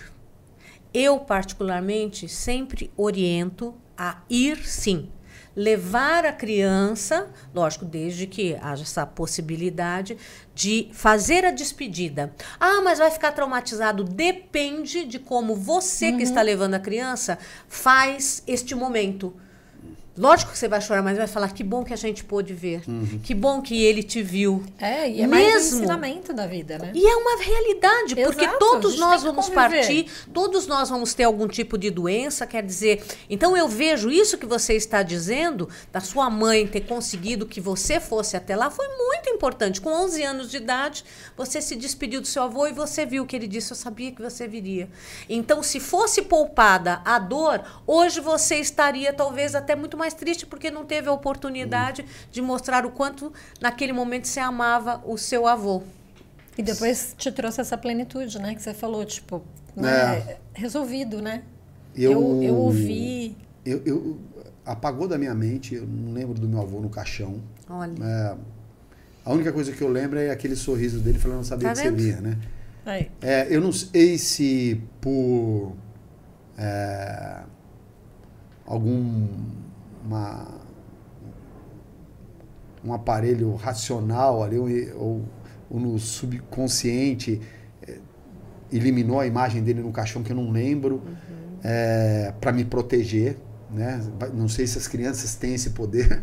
Também. É, Sim. É, eu me lembro de eu ter conversado com ele, ele sorriu, eu falei, eu sabia que, porque a enfermeira logo me pegou pela cintura e falou, eu falei que esse menino não poderia estar uhum. nessa, nessa repartição. Uhum. E aí então, fica aquela cena, não à toa, de filme mesmo, né? Que a mão escorre e você fala tchau, a gente se vê um dia aí e uhum. tal. Mas pode ser romantismo, pode ser ficção na minha cabeça, mas pode ser verdade. Eu sinto ele presença até hoje. Ah, é, sem dúvida. É, ele é muito presente. Talvez uhum. para muitos ele não tenha sido nem um bom amigo, mas para uhum. mim ele foi um dos maiores mestres Com que certeza. eu tive, né? Acho que é e, é isso que fica, né? A, agradeço muito ao meu primeiro professor por ter dado aquela oportunidade de limpar a academia. Olha. Mas a história, quando eu fui para Bastos, eu conheci o sensei o Macaqueba. Eu acho que dentro do judô, a minha maior busca foi com que o esporte tivesse serviço como uma ferramenta de transformação em todos os sentidos, pessoal, né, emocional e financeira. Uhum. Eu tentei uma vaga para a Olimpíada, fiz pré-olímpico, mas eu tive muito mais sucesso como professor. Que né? incrível, né? E tua missão. Eu, é, é uma missão. E eu, eu cheguei no tatame procurando uma medalha, né? Uhum. Mas eu encontrei um pai porque hoje, a pessoa que eu sigo, que me orienta e tudo mais, é aquele senhor, aquele japonês duro, Isso. bravo, que hoje a gente tem uma relação de quase 30 anos, que o meu filho foi morar com ele para treinar. Oh. E a gente vive como família, ele vem para São Paulo, fica na minha casa, eu vou para Bastos, fico na casa dele, a gente viaja para o Japão juntos. A gente assina o livro Aprendiz de Samurai juntos, a gente participou do filme juntos, então a gente tem uma história de pai e filho. Que bárbaro. E o pai que eu tive foi um pai muito próximo da personalidade do meu avô. Uma pessoa. Incrível, meu avô era né? meio sistema japonês um quieto, Uhum. amante da honra, da arte, Uhum. da cultura. Então eu entrei no judô procurando uma medalha e encontrei um pai. É, a vida continua, eu quero contar mais outras histórias, outros capítulos da minha vida. Uhum. É, sei que é, tempestades também virão. Sim. Né? É, Isso é, Inevitável. faz parte do processo. Faz Uhum. parte do processo. É, quanto mais ah, eu treino, mais sucesso eu tenho. Então, quanto mais eu trabalho, né, mais sucesso eu tenho. Então, eu acordei hoje 5 da manhã, já dei aula de grupo, já dei aula particular. Então, assim, você que quer se inspirar e tudo, só deixa eu explicar. É muito trabalho. É muito, muito trabalho. Eu vou sair daqui, vou dar aula, e depois é, à noite tem aula, na parte da tarde tem um espaço onde eu vou ler. É, não tem como, é, não, tem milagre também. Né? Não adianta você ficar aí, ó, um, eu vou, a lei do É. universo da atração, ela existe, ela existe, ela te ajuda, mas é, você vai apanhar muito para ver se você vai aguentar, né? Porque é uma dinâmica da natureza essa. Você vai apanhando tanto aí você fala assim, eu não, não tenho mais como, eu não, não vou conseguir, tá longe do meu alcance. Quando de repente você fala, mas eu vou continuar. Ixi, Aí de repente o negócio abre. é verdade. Oh, você fala, nossa! Aí vem uma, uma enxurrada de, de bênção na sua vida, você fala assim, não, não é possível. Você, você até começa a se assustar se você merece tudo aquilo. Né? E a natureza é muito perfeita, né? Tem o dia de sol, o dia de chuva, o dia de frio, o dia de calor, e, e é igualzinho, né? Se você parar para pensar, tem dia que você está feliz, tem dia que você está triste, tem dia que... é- É essa analogia dinâmica da é a vida, analogia né? da vida. É isso aí. Né? É, é como tudo, né? É como tudo. E uma outra coisa que eu percebi, que mesmo em lugares que eu fui muito feliz, mas que em um determinado momento eu não sairia dali por gratidão ao lugar, por gratidão às pessoas, mas e ainda assim a- o universo me expulsou daquele lugar e eu não entendi num primeiro momento, foi para melhor. Né? Sempre é pra mim. É, parece que, ó, eu tô vendo que você não vai sair dessa Abrir área de caminho, conforto. né? Você tá aí É. acomodadão, então peraí que eu vou te dar um, Empurrão, um, né? empurrãozinho aqui. Você vai se assustar, né? Eu vou contar uma passagem rápida assim de- de- do último, né? Eu tinha, eu tava com uma academia em tal lugar e sempre pensando, eu, eu preciso evoluir para uma melhor, eu preciso evoluir para uma melhor. E, mas empurrando com a barriga o tempo todo dentro da minha zona de conforto ali, não, mas é, de repente, sabe essas chuvas que deu aí? de- Sim. Não, alagou o tatame, estragou tudo. Falei, nossa, Deus. agora nem que eu não queira, Tenho que ser. eu vou ter que sair. Mas aí eu pensei nisso. Saiu da zona de Positivo, conforto. né? É, eu pensei. Não mal é, é um toa. bem maior. É, essa chuva veio pra lavar. Agora É. veio. Só que eu já não Vamos mudar. sabia como eu ia fazer, como eu ia pagar, era, mas de repente falei, não, eu vou encarar pela, até pelas pessoas que estão em minha volta. É, tem funcionários, tem tudo, então eu não posso deixá-los na mão. Então eu tenho que honrar, né? Porque tem pessoas envolvidas né, nisso. Famílias, atletas. Aí o negócio de novo. Uhum. Abriu, né? Abriu, é. Como que começou essa história de academia? Tem quanto tempo que você já tá com a academia? Ó, eu Vou dar aula. É, eu, eu já comecei lá aos 16, 17, ajudando o professor e ah, eu fazia isso por, por amor mesmo, né? E eu queria treinar mais, então sempre tem um que quer te acompanhar, né? Você vai criando seus próprios discípulos. Ah, eu vou voltar lá para treinar.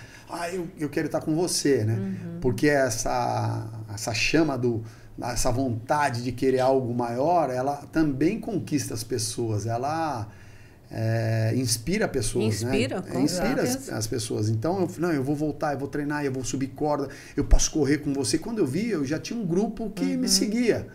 Ah, Então, é, ali já, quando eu cheguei em Bastos, eu- o professor falava assim, ó, depois vai ter aula das crianças. Se você puder me ajudar na aula das crianças, e ele me dava um dinheiro para ajudar as aulas das crianças. Como eu não tinha sala, não tinha nada, aquilo já me ajudava. Super. Então, aí mais um passo. Quando eu fiz a seletiva olímpica que eu perdi, eu tinha a- também tem o lado bom das coisas, né? Quando você eu tinha uma mala com minhas roupas, com X peças de roupas e um kimono com uma faixa amarrada em cima. Tchum. Tava no Rio de Janeiro, na, na BB, na Associação Atlética do Banco do Brasil, ali na Lagoa. Eu olhei para aquela lá, falei, pô, perdi a seletiva, né? Para onde eu vou, né? Então, quando você não tem tanta responsabilidade de filho, família, empresa e Sim. tudo mais, também é muito mais fácil você tomar decisões. Sim, sim. E por ser filho de eh, imigrante italiano, eu falei, eu vou tirar meu passaporte, eu vou para Itália. Vim para São Paulo e aí entra de novo naquele, será que é milagre? Aí uma pessoa me liga, fala, nossa, você está em São Paulo, soube que você perdeu a seletiva, você não quer vir aqui na Companhia Atlética, era uma academia grande de São Paulo. Sim. Saiu o professor de judô aqui, você podia fazer uma entrevista. Eu falei, ah, nesse inteirinho que eu quero tirar o passaporte italiano para dar aula na Itália, eu vou. Que no filme fala que é nos Estados Unidos. Na Ah, verdade sim. era para Pra Itália, Itália. Mas aí pelo o diretor preferiu os Estados Unidos, porque tem ah, os filmes americanos e tudo mais, eles iam ver isso com bons olhos, né?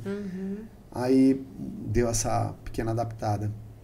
Eu fui, passei na entrevista. Uma pessoa fantástica chamada Miguel de Oliveira. Miguel de Oliveira foi campeão mundial de boxe. É. Nossa. Que demais. Miguel veio a trabalhar na minha academia, faleceu ano passado. É, mas foi uma pessoa, pô, garotinho, sabe aquele coach de filme, Sim. né? E eu, desculpa, eu me identificava muito com o Miguel por conta dele ter sido campeão mundial, algo que eu era um sonho para mim, eu falava, como foi, né? Então eu queria sentir pelos olhos dele a sensação, as histórias dele. Então ele me contava, foi no Japão, foi assim, eu lutei aqui. Então aquelas histórias me. É, é o que eu falei, eu sempre fui muito sonhador, né? Parecia que quando ele me contava, eu que Tava tinha lá. vivido aquilo. É, então eu ficava muito feliz com a história de sucesso dele. E ele me contratou. Ele me contratou, eu comecei a trabalhar. E olha só, por isso que eu digo, você não pode ter dinheiro, vai que dá certo, amigo. Opa. Vamos lá. Anne, Foi? Foi, foi. Virou. Tá tudo bem? Virou, Deu? Tá tudo certo? virou Ah, o, te- o microfone. Mas agora, Agora tá bom? Tá indo. O som tá ok? Eu parei um pouquinho, perdão. Tá ok? Fala pra mim. Alô, alô? Foi? Tá. Uhum. Aí eu, eu, eu falei com o Miguel, né? E eu pensei assim, como eu, eu tava na casa de um amigo, na Avenida Angélica, lá próximo ao centro, ali dá pra... Eu falei, Miguel, passei, né? Só que duas coisas, eu não tenho dinheiro pro passe de ônibus e de volta. Eu tô com dinheiro contado, que eu vim para cá dar uma entrada numa documentação, eu ia voltar para Ubatuba. E eu não tenho como comer esse mês. Tem como adiantar isso? Ele falou, ó, a comida você come, tem um prato do funcionário aqui. Então a alimentação tá ok. E o, o ônibus eu vou ver. E aí falaram, não, tudo bem, vou dar o passe adiantado pro professor, já que. E aí eu receberia no final do mês, né? E Sim. descontava. Então eles me deram. Então, veja, é, foi o mínimo que Deus me deu, ó, vai lá e eu lembro que eu quase tripliquei o número de alunos, porque eu dava aula com tanta vontade, querendo mostrar tanto serviço para querer ter um espaço dentro da academia, porque era uma academia muito famosa da época e sim, tudo mais. sim. Ainda é uma É, grande nossa, academia, né? com certeza. Ainda é. Ah, um, um abração pro, pro um dos diretores, o fundador de lá, que chama Gary, Gary Schuss. Ah, ele é judeu e com o Gary eu aprendi uma grande lição. O quê? É, isso me ajudou bastante. Mais uma, É, né? é. Uma vez eu conversando com o Gary, a gente tomando café, eu criei uma amizade com o Gary diferente. Porque O Gary ele chegou até em jantares na minha casa. Né? Eu tive a possibilidade com o tempo de que confiança hein, É, que ele adquiriu em você, então, né? Porque uma mas porque ele intimidade. sabia, né? Aí eu vou fazer uma piada que eu jamais ia pedir um aumento para ele. e que eu não ia confundir aquela amizade e tratá-lo diferente dentro da academia, Perfeito. né? Mas o que eu mais me aproximava do Gary é pelos coaches. Ele era um mentor, né? Aí eu falei, ele um dia ele perguntou assim para mim: "Max, o que é um homem rico?" Eu, Gary, em que sentido, né? Pô, a riqueza pode ser de saúde. Não, não, não, não, Max. Nós estamos falando aqui de dinheiro, Max. Vai lá. Quanto que você acha que precisa ter para ser rico? Aí eu pensei, né? Que número eu vou dar para ser rico? Então eu vou dar uma exagerada. Eu falei, um bi de dólares. Ele falou, pô, é muito dinheiro, hein, Max? Um bi de Verdade. dólar. É muito dinheiro. Ele falou, e se a pessoa tiver um bi de dólar na conta e dever dois? Aí eu falei, ah, então não tem número que eu diga. Eu já vi. Ele era cheio de enigmas. Sim. Guilherme, Né? Falei, então não tem jeito. Eu vou falar 3, 10. Vai Aí você fala, certo. ele deve 20. Ele falou, pois é. Mas então o que é ser rico? Em dinheiro falando. Hum. Falei, ah, então não sei. Ele falou assim, rico, marca aí. É aquele homem ou é aquele negócio que gasta menos do que ganha. Olha. Hum, Aí eu falei, Olha. olha. pegaram? Falei, tá. Daí ele falou assim: Qual a primeira conta que você paga no mês? Aí eu não me lembro o que eu respondi, tá? Sim. Mas talvez fosse o aluguel, né? O aluguel. Uhum. Ele falou: Pois é. A primeira pessoa que você tem que pagar no mês é você. Primeiro você separa o segredo da fortuna, depois você vive. E eu comecei a praticar isso. Eu não sei como. Eu até brinco hoje com a minha esposa. Eu não sei como. Porque se eu começar a somar o que eu tenho versus o que eu tinha que ganhar por mês, não vai fechar. E eu não roubei. Eu não roubei. Isso eu tenho certeza. Mas essa premissa de economizar é muito sábia. É muito sábia. E eu aprendi isso com o Gary. Então. Quanto vale isso?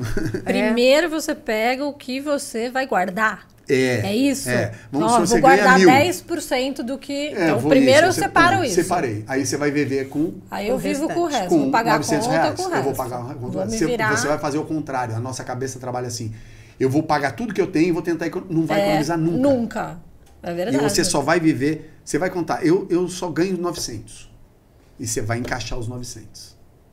É isso aí. Aí, a Segredo matemática de riqueza, hein? Deus é, é- ela é mágica. Porque você não sabe como, o negócio começa a criar uma proporção, entende? E as oportunidades aparecem para esse tipo de coisa. Quando você tem um fundo de caixa, uma oportunidade boa vai aparecer. sempre, é né? verdade. Aí vão chamar de sorte, né? A sorte é a soma não. do preparo com a oportunidade. Então Sim. você está preparado para a oportunidade. Apareceu, virou sorte.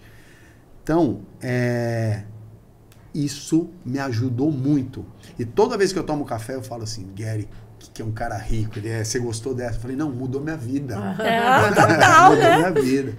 Você me Aí ajudou com isso muito. você acha que você conseguiu chegar na academia também, né? Tu, é assim, Construir a sim. sua academia, Quando eu construir todo o saí, seu projeto. Quando eu saí da companhia atlética, é, entrou um novo diretor, que não mais o Gary. E depois de, sei lá, 20 anos, 25 anos de casa, é, o valor Max Trombini estava altíssimo. E aí o cara falou, poxa, não fecha a conta pra gente, vamos fazer um acordo? Vamos, sem problema nenhum. É, então veja, ó, não estou falando para, ó, eu sou... Não, não.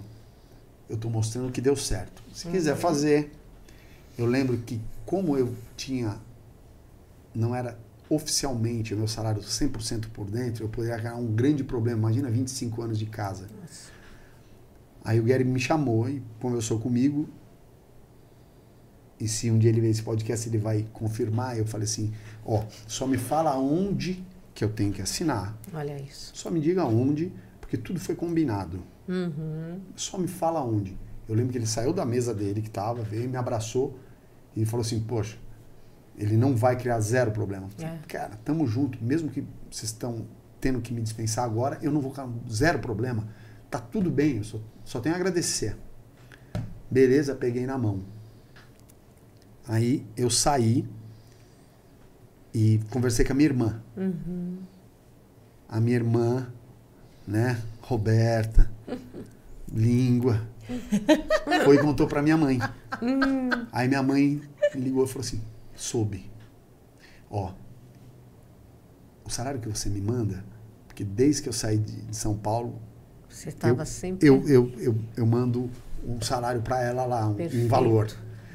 Aí, honre seu pai, sua mãe, seus é, dias se prolongarão. É, aí eu falei assim: ah, mas a senhora não sabe.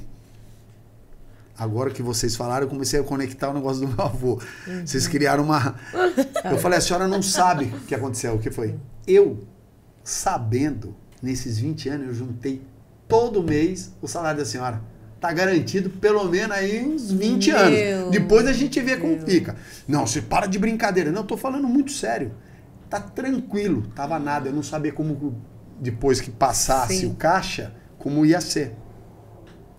E de repente Nossa. cai um como magia, uma academia pronta num lugar que o cara tentou fazer uma academia, não era a expertise dele. Ele falou: "Vou fechar, tá tudo pronto aí". falei: "Sério? Então Tô. Meu Entrei Deus. e tô, tô, lá até hoje. Olha é. isso. É. Aí, é, entende? Sim, toda essa é, conexão. Eu tenho né? visto muito, sabe, na internet, parece que tem momentos né, que a pauta da, ou a gente se conecta demais isso e começa só a ver, aparecer isso pra gente no Sim. TikTok, no Instagram, é, né? Isso aí. Sobre essa energia, sobre eu vejo atores falando sobre isso, uhum. empresários bem-sucedidos falando sobre isso e tal. Aí eu falo, não, é isso. É isso que acontece comigo. Sim. Mas acontece com todo mundo que, que acreditar nisso, né? uhum. né? Se conectar a isso, né? Uhum. É... Aí eu peguei, falei para minha mãe, fica tranquila que vai dar tudo certo. Joguei isso pro universo. É isso. Joguei isso. E deu tudo muito, muito certo, né? E mas em nenhum momento eu eu pensei em abraçar a ideia, não, mãe, se puder, a senhora está aí com as minhas irmãs, eu vou dar uma segura. Não, não, não, não, não. Falei, mesmo no sacrifício, lembra? Sacrifício. É, mesmo no sacrifício, ficar tranquilo. Ainda brinquei, ó. Divido mais 20 contigo. anos aí, hein? É. 20, 20 eu garanto. Mais de 20, vamos ver como vai ficar. Não, não, você brinca muito. Não, não, tô falando sério, pô. Eu, eu, eu me preparei, fica tranquilo. Aí a gente estava falando sobre a, o ensinamento do Gary, agora eu lembrei. Como eu vinha juntando a rescisão e mais o que eu juntei, eu tinha o dinheiro para entrar na academia. Uhum.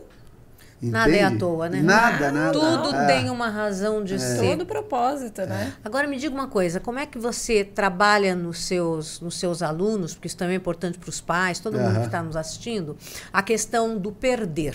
Porque em toda competição, na vida, a gente tem sempre muito mais perdas sim, do que sim. vitórias, né? Como é que você trabalha isso com a pessoa para colocar, incutir na cabeça de que faz parte, vamos lá e vamos levar uhum. mais uma? Inclusive fazendo analogia com você mesmo, né? Que perdeu para os preparatórios olímpicos. Como sim. é que consegue fazer essa superação? E, e, e, vamos falar também do primeiro filme, já que a gente falou, é ficção, mas do Rock. É. O primeiro filme dele ele perde. Sim. Né?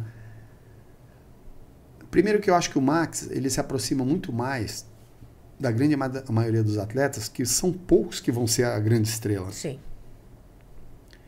E depende também do que você acha ser grande estrela, porque eu ganho, conheço amigos e grandes atletas medalhistas que não têm a vida que eu tenho. Sim. Com os filhos, com uhum. a esposa, né? E para quem gosta de história de amor, ah, eu sou contar, única, eu sou única, eu acho que eu sou a única pessoa que se separou e depois casou novamente, mas com a mesma mulher. Com a mesma. Ah, fantástico. É demais, Não, e outra coisa, e ele falou que ele, lá de criança, ele falava, vou casar com uma japonesa. Verdade, tá no meu É. livro. Olha Tá isso, livro. e casou E com uma com a japonesa, tava destinado, japonesa. é É. mentalizar. Ah, você vai contar essa, essa história subsequente já. hein? Nós estávamos na da, Da, Da sua superação. esposa, da sua- da de como a pergunta. Como passar pelas perdas. Como a gente Isso. consegue É. fazer com que o jovem, né, a criança, aceite a perda Uhum. como sendo uma etapa do seu aprendizado? É, primeiro, outro conceito japonês, né?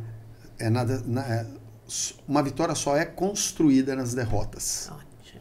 Não tem como você, amigo, olha, eu quero ser campeão de ponta a ponta. Não vai ser. Perde 10 vezes pra ganhar Nenhuma, uma lá, é, né? é. Outro ditado japonês, marca aí, escreve aí, põe no TikTok, Hum. Olha põe no Instagram de Olha o vocês. Shine Isso aí, gente. Ó, marca aí, Nanakorobi Yaoki. Um pensador chamado Daruman. Vocês já viram um bonequinho japonês que tem um olho? É. sei. Ele Pinta o de frente olhinho. E pinta o olhinho para fazer um pedido. pedido. Isso. Pinta o olho quando ficar pronto o pedido. Ele ficou de frente para uma parede meditando.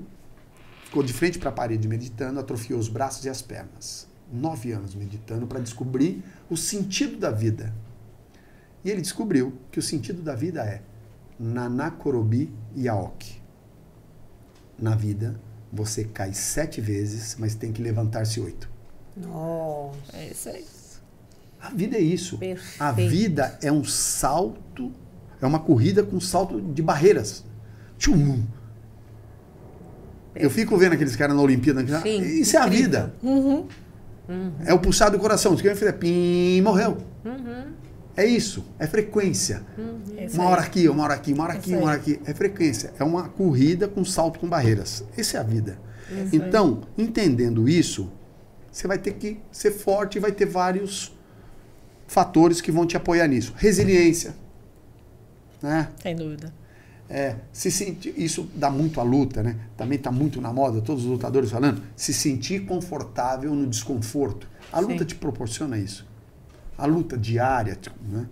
Você tem que, puxa, mesmo espremido pela vida, você não precisa, porque até eu não consigo, ninguém vai conseguir ter solução para tudo. Você só precisa continuar, meu amigo. Você só não pode afinar. É Só não para. Continua Isso. e vai, como eu falo para meus alunos, tá com medo, vai com medo mesmo. É isso aí. Vai lá, cai no ringue, que a vitória, independente se vai vir uma medalha no seu pescoço, o resultado vai vir. Então, dito isso, eu falo para ele, cara, tudo é uma questão de você equalizar suas expectativas com o que você vive, né? É, existem fases que você vai numa, duas, três e começa a se perguntar: será que eu nasci para isso? Será que eu é? Isso acontece com todo mundo, né? O que, que ser quando crescer? Essa, essa pergunta não tem jeito. Até hoje eu me faço em algum momento. Será que eu estou no caminho certo? Será? Isso faz parte. Você tem momentos difíceis. Mas serra os dentes, garra. Tem um, um- um aluno meu, e foi um dos eh, presidentes da, de uma marca de sucos famosa, né? E ele tinha uma frase que, que ele, era, ele é totalmente envolvido com a luta também, chama Rodrigo Mota. E ele sempre fala essa frase: vamos com garra absurda. é, vamos com garra absurda. Garra. Outra frase fantástica do povo japonês, que meu professor fala. Essa também é uma semente de ouro para quem pegar. O esforçado vence o talentoso. Ah, É isso aí. perfeito. Nossa, o Perfeito. que mais isso eu aí. vejo na academia é garoto habilidoso e tudo mais, mas não quer pagar o preço. É verdade. Né?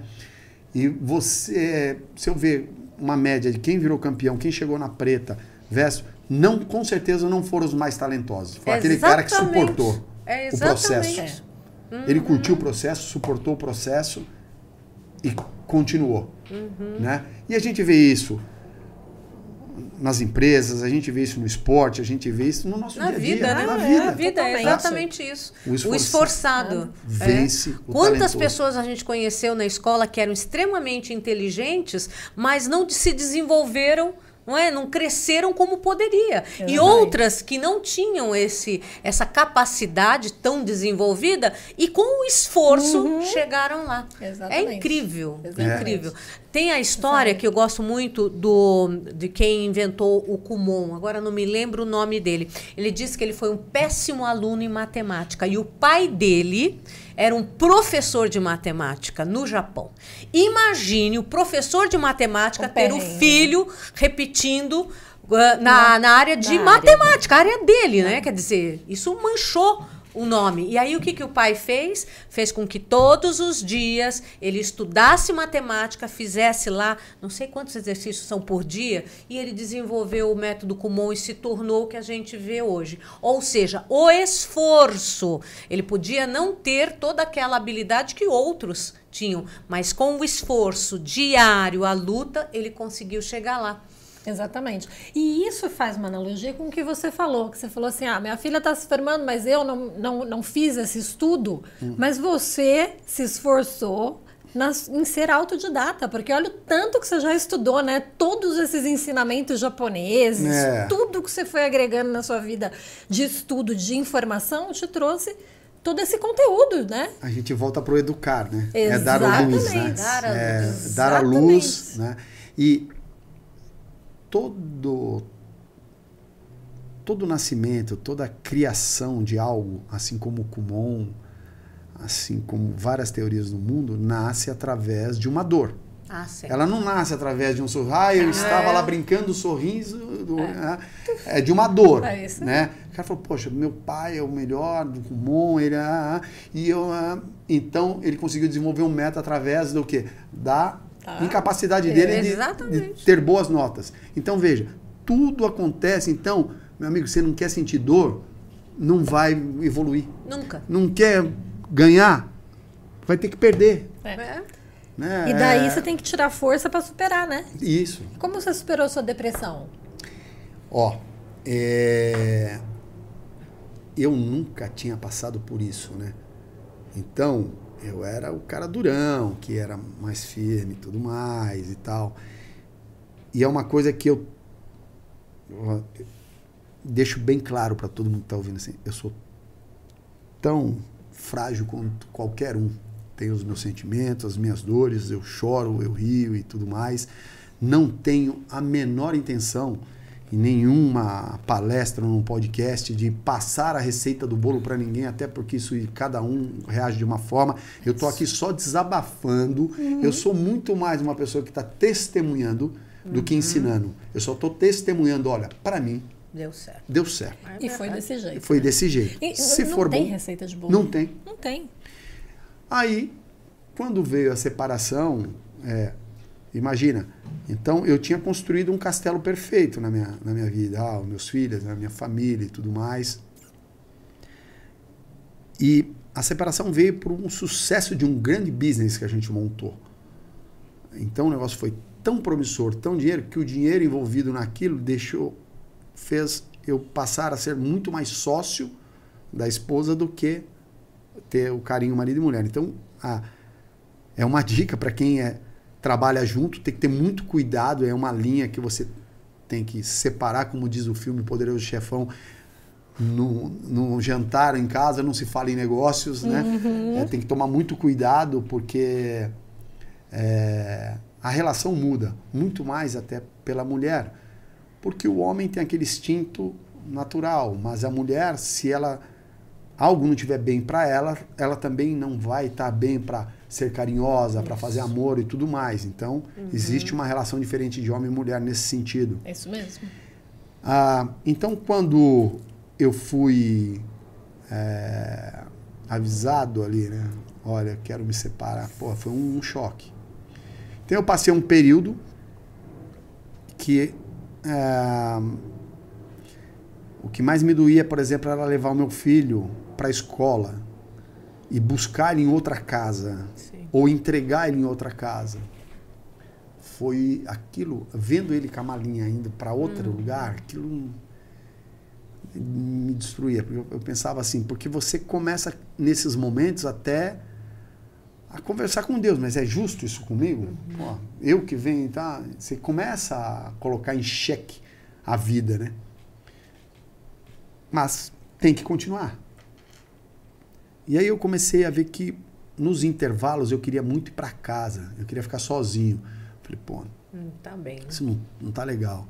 Depois eu vi que eu comecei a dormir demais. Hum, Outro sintoma. É, aí eu vi que sempre o escuro era melhor para mim. Quando na verdade eu sabia que nos dias que eu ia até pro parque dar uma corrida que pegava um sol, me fazia muito bem. Mas se eu pudesse optar, eu trancava o quarto. Eu falava, eu sei que lá fora é melhor, mas eu quero ficar aqui. Sim. Como se você ficasse dentro de uma caverna. Aí eu pensei, não tá legal. E comecei a ver os olhares. Você começa a sentir o olhar de aluno, de pessoas, né? Daí eu falei assim, bom, vai ser difícil. Porque eu tô sem energia. Comecei a ficar sem ânimo, querer dormir demais. Mas uma vida eu falei que a luta ajuda a resolver. Aí eu falei assim, então eu vou treinar todo dia como se eu tivesse virado um atleta de novo. E comecei. Então, suave, eu saía, ia pra esteira, fazia treino com meus alunos e tal, aí corria e eu chamava assim, dose diária de saúde. Ai, que ótimo. É, eu chamava de dose diária de saúde, aí corria. Depois da atividade intensa, veio um turbilhão de coisas, de hormônios positivos, né, que te deixam tal. É lógico que tem uma hora em casa, sozinho, olhando pro teto, você fala, ai, que saudade, né? Saudade de tudo, né? Saudade é, até da escova de dente torta, que eu ficava bravo, né? Aí eu, eu falava, "Ai, que saudade de ver aquela escova torta, né? Eu brigava tanto, eu podia, pode morder todas agora. né? É. É, saudade do, da discussão das crianças. Ah, é aqui, não começa, sabe? Aquela gritaria. Ah, aquela gritaria que eu falava, nossa, eu chego do trabalho, eu chego da academia, eu quero um pouco de paz. E fala, meu, briguem muito. né? É muito louco Podem isso. falar é, tudo que é, quiser. é, é. Como diz uma música sertaneja, né, do, do inferno que se vê o paraíso. É mesmo, né? É. Depois que a gente perde, é que a gente É, valoriza. valoriza. né? Um valor. Principalmente Aí- a família, né? Nossa. eu foi isso que eu fiz comecei a treinar e eu vi que é, o primeiro passo porque a gente tem os nossos mentores né? Sim. amigos e tudo mais. E muitas vezes o mentor é uma, uma figura feminina. Pode ser uma irmã minha irmã era muito ela falava assim mulher odeia que fique insistindo se voz esqueça isso porque não vai ser isso que vai fazer você voltar é a sua mudança Perfeito. né? Você tem um gênio muito forte, você é dominador, você tem aquele faixa preta dentro de você, então isso também. Né? Então eu tive que, é, nesse processo de mudança, mexer comigo mesmo, né? O que, que eu poderia mudar? Porque eu me julgava o perfeitão, né? Sim. eu me julgava o perfeitão. Ah, eu sou correto, eu não traio, eu não sei o quê, né? mas não é só isso, né? Tem muitas outras coisas que fazem parte de um relacionamento que eu sei que eu deixava a desejar. Agora, eu não posso falar a mesma coisa para ela. Eu não posso falar, "Ah, mas você tem que. Eu não posso negociar isso. Isso também é ela que vai ter que ter. É um processo. É um processo. Mas eu, eu continuei firme. É, eu acreditava na nossa história. Eu acho que a nossa história era muito bonita. Então, o que eu fiz? Qualquer dia vamos trazer ela para conversar. Ah, vamos sim, com Ela vai certeza. contar muita fofoca. Nossa. Aí eu, eu pensei assim, ó, é, eu vou ficar, sabe quatro, quantos anos eu fiquei separado? Quatro. Nossa, bastante. Quatro. Outra coisa Muito que eu, eu não me expus, assim, eu acho que até por é, esperança, eu não, na internet, eu nunca... Ah, eu, não- eu falei, eu, não- eu já não fazia isso, vai, colocando porque é, outra mulher ou uma coisa assim que pudesse... Né? Provocar, É, maneira, até né? muito pelas crianças. Perfeito. Porque o Enzo era muito apegado aos dois. Uhum. Né? A Giovana, a minha filha, ela é mais sangue quente, mais do lado italianão e tal. Ah, mas você vê que ela também é, sentiu muito porque ela perdeu um ano na escola. Oh. E eu lembro que ela tinha, desde garoto, então plante as sementes, né? E, ah, o que, que você gostaria? Ela fez judô também, mas uhum. eu não gosto de judô, eu gosto de dançar e tudo uhum. mais. E aí eu lembro que ela um dia me perguntou como faria para comprar uma Ferrari. Eu falei, para uma Ferrari você tem que trabalhar muito e para trabalhar muito você tem que ser muito inteligente e tal. E quem são as pessoas? Aí eu falei, ó, você gosta de estudar, então você tem que ser uma grande executiva, mas aí você tem que fazer administração. E qual que é a melhor? Aí eu falei da GV. Sim, mas ela era muito criança, entende? então, olha. parece que loucura. Mas não. deu certo. É, inspirou. Pode não ter sido isso, essa inspiração, mas ela foi. Mas quando ela perdeu o ano, você vê que tem coisas que é danado. A coordenadora, na época, falou assim, mas minha querida, e, e toda na, na sinceridade, como que você vai entrar numa faculdade como a, a FGV se as suas notas estão ruins, você reprovou de ano. Não é por aí. Então você para de viver nesse sonho e caia para a realidade. Vai estudar. Ela deu uma dura, né? Aí a gente saiu dali, ela, ah, então eu falei, esquece tudo que ela falou. Você é campeã. Fica em paz, tu vai entrar na GV. Ela viajou no que tá falando. Fica uhum. tranquila. Fica tranquila. Você vai entrar. Tem mais, ela passou na primeira prova, Aí no mesmo ano que ela foi fazer, ela reprovou na, na oral. Uhum. Aí ela, meu, aí a família já botando pressão. Você precisa fazer faculdade. Calma, tá tudo tranquilo. Você vai entrar. A gente vai pagar curso para esse específico. Vá. Na hora que entrou, você Nossa. vê a alegria dessa menina nas ruas, toda pintada, pegando moeda, aquela, sabe aquela. Sim. Ela terminou indo para quadro de honra e tudo Meu mais. Então, é, nem eu muitas vezes acreditava naquelas loucuras que eu falava para ela. Não, fica tranquila, você tá comigo, mãe, ó, fica sossegado, 20 anos, tá garantido o seu eu, eu sou otimista de natureza ali, Sim. né? Então eu mando pro universo aí, ó, a gente vai passar, fica tranquila, hein? Fica uhum. tranquila que a gente tamo junto, bate aí. Então essa é a, a pegada. E ela semana que vem vai ser meu dia de glória. Eu acho que eu vou chorar. Nossa. Tândoles, né? Vendo ela lá certeza. jogar aquele uh, como chama Ai, aquele. Peraí, espera. Dão é... branco. Deu branco é, o, também. O que... Ai, ah. meu Deus do céu. Bom. Vamos. Bom, o chapéuzinho. Segue. O, o chapéuzinho, preto de, de, de colação, galera. É, nos perdoem. É, aí, é, eu, foi, foi, deu, isso deu muito certo. Mas, porque é aquela história, né? O barraco é horrível, vai chover ou, ou ele tem uma, lua, lua né? da cama, ou é mais que mansão. Então, pô, tu reprovou de ano, mas fica tranquila que isso é um bom sinal. Né? É, tem uma história, uma, uma, metáfora, que diz que um, um rei chamou os seus sábios na corte e perguntou: Olha, estou tendo um sonho. E que sonho é esse? Ah, eu sonho à noite que meu só me sobra um dente na boca, ele fica doendo demais, eu vou tirar. E aí no final ele quebra. Ele falou. Aí um dos lá falou: "Sei, é um presságio ruim. Todos da sua família vai morrer uhum. e você vai ser o último. Uhum. Só que quando quebra, você vai sofrer mais que todos." Ele falou assim: "Preso. Tá preso que, que presságio. Não, não é nada disso. Chama outro. Aí o outro viu e viu que era. Olhou e falou assim: putz, é a mesma, é a mesma coisa. Como que eu vou falar? Ele falou: uma coisa fantástica que você está tendo. Isso é sinal que todos vão morrer da sua família. Hum. Só que você vai ser o último a morrer. E você é tão forte que só quebrando. Uhum. Cara, fantástico. E você é o cara. Contou a mesma história só que de uma outra, outra ótica, forma. Uma né? outra ótica, né? Exatamente. Então, é, eu acho que isso é a vida, né?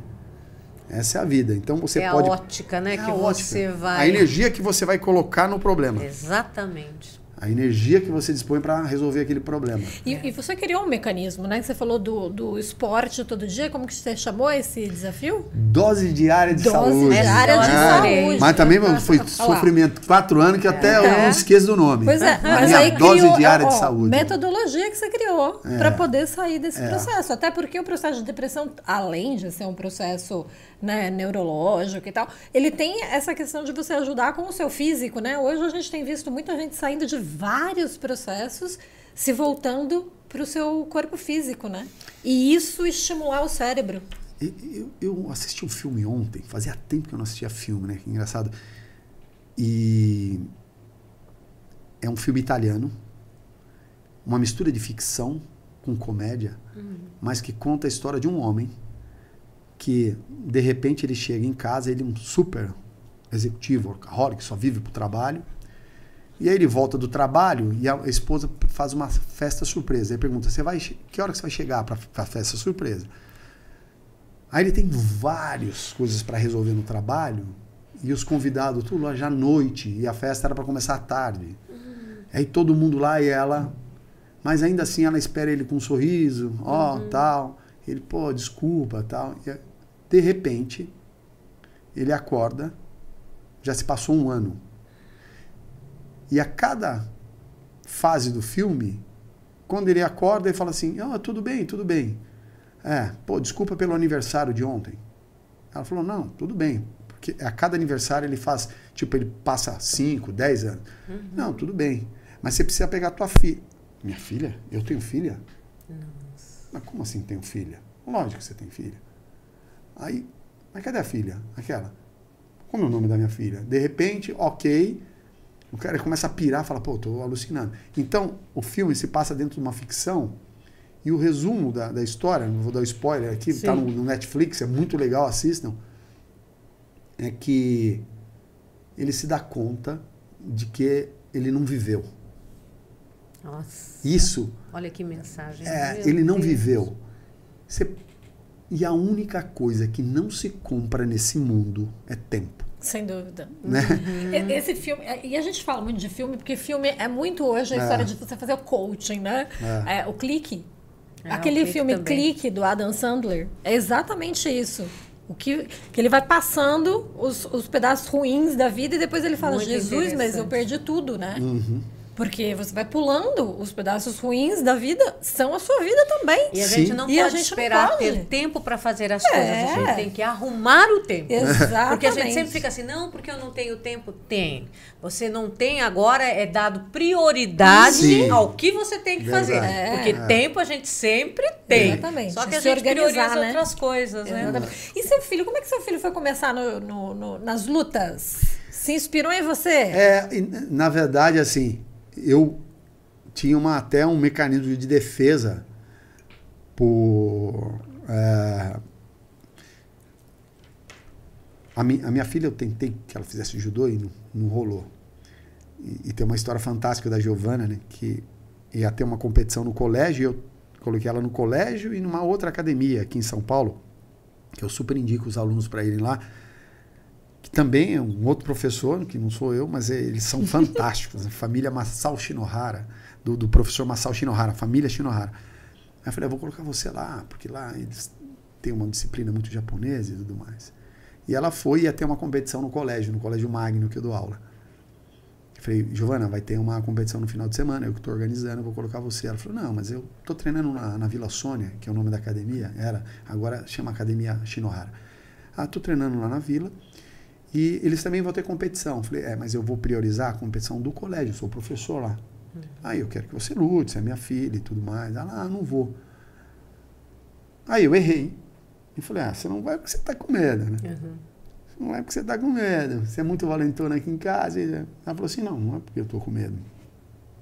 Que na verdade eu nem gosto muito, né? Mas eu vou competir na vila, porque eu estou treinando na vila. Falei, não, você vai competir no colégio. Ela falou assim, tá, mas se eu ganhar, eu paro. Falei, tá bom, fechou. Se você ganhar, você para. Falei, eu que vou fazer as chaves. Ah, vou colocar uma uma. chave lá. Quero ver. Uma de lascar, que eu quero ver se você vai ganhar. Que viu? maldade do pai. Ela já tá sabendo disso? Giovana. Ela sabe É, que você aprontou sabe, isso sabe. com ela? Foi- Aí eu peguei, fiz uma chave pra ela. E essa menina foi campeã. Ela me sai do pódio, tira a medalha, pendura no meu pescoço e fala: parei. Mas aquilo ali foi um. Golpe, né? É, eu falei: errei. A gente sabe como é, né? Eu falei: errei. Eu falei: não, tudo bem, Gica, tudo bem. Vamos fazer o que você gosta e tá tudo certo. Mas na verdade não tava tudo certo, né? Eu tomei um tapa de luva de pelica ali. Então, eu pensei, o Enzo, não quero essa responsabilidade para ele. Ah, filho do Max, vai ter que ó, vai ser lutador, vai puxar o pai, porque coisas naturais. Então, ele gostava de futebol, ainda ama, é um apaixonado por futebol, né? Segue todos os jogos e tudo. Ele falei, pô, não quer entrar na escolinha? Ele era corintiano, quer entrar na escola do Corinthians? Eu te coloco lá e a mãe ajudava, né? Mesmo separada, a gente levava o garoto lá pro futebol. Só que ela falou assim, ele quer judô. Olha. Aí eu falei assim, nossa, eu já conheci a história, fogo de palha, deixa pra lá. Você vai comprar o kimono, você vai pegar o kimono na academia ou quer que eu compre? Porque ele quer judô. Falei, tá, tudo bem. Aí colocou, foi lá, começou a treinar comigo e tal. Aí eu falava assim, não, não, tá bom, chega por hoje. Não, não, mas eu quero mais, me ensina aqui, é. E foi, quando eu vi, o negócio virou uma, uma paixãozinha pra ele. E aí ele foi num- numa competição na escola, a gente falava isso nos bastidores. Nos bastidores. Aí, pá, o garoto foi campeão. Aí ele, opa, ganhei, né? Ficou feliz. E aí, quando eu vi, ele não queria parar mais. É, ele chegou uma hora e falou: Ah, onde você treinou? Em Bastos. Ah, eu quero morar lá. Nossa. É. Aí eu falei assim, nossa, mas tá com nove anos. Eu fui pra lá, tinha 17, 18. Sim. Não, mas não se entra com essa idade. Eu falei, acho que hum, te- teria que falar com o professor, mas é impossível, sua mãe não deixaria. Aí ele falou assim, ah, mas com a minha mãe eu converso. Nossa, tava É, determinado. determinado. Exatamente. Eu não participei dessa conversa, mas a mãe me contou, né? Que ele chegou e falou, ó, eu quero morar em Bastos. Ela falou, você tá não, impossível, né? Que ele fazia o Colégio Magno, um dos melhores colégios de São Paulo, um Sim. grande colégio. E lá ele tem que estudar escola pública, porque é cidadezinha, 25 mil habitantes, só tem ovo e judô lá. Sim. Aí ele falou pra ela, mãe, é, não bloqueia o meu sonho. Ai, meu Deus. Deixa eu ir, é o meu sonho. Daí ela falou, eu desarmei na hora. Ela falou, vou fazer o quê? Aí eu fui falar com, até com a diretora do colégio. Falei, ó, o menino, Max, não faz uma loucura dele, é uma criança, ele não sabe o que está dizendo. Eu falei, mas ele quer muito. Eu bloqueei naquele ano de nove. Falei, ó, ano que vem quero ver se ele continua. E ele continuou com essa vontade. É, e ele pagou o preço. Foi para lá com 10 anos, voltou com quase 14, 15. Então ele morou com o meu sensei. Eles viveram uma relação de avô, Olha. neto e. Né? Independente do que vai acontecer, Deus queira que aconteça o melhor, que ele Sim. realize os sonhos deles. Mas ele está contratado por um grande clube, treinando muito, fez algumas temporadas de, de treinamento no Japão. Ele vive intensamente o amor. Ele ama o que faz, só por isso, e é uma pessoa totalmente do bem, foi criada pelo meu professor ali, que é esse sensei japonês, e com base sólida de família e tudo mais. É como eu disse, eu sei, eu, eu falo do agora, né? Que a gente vive o agora.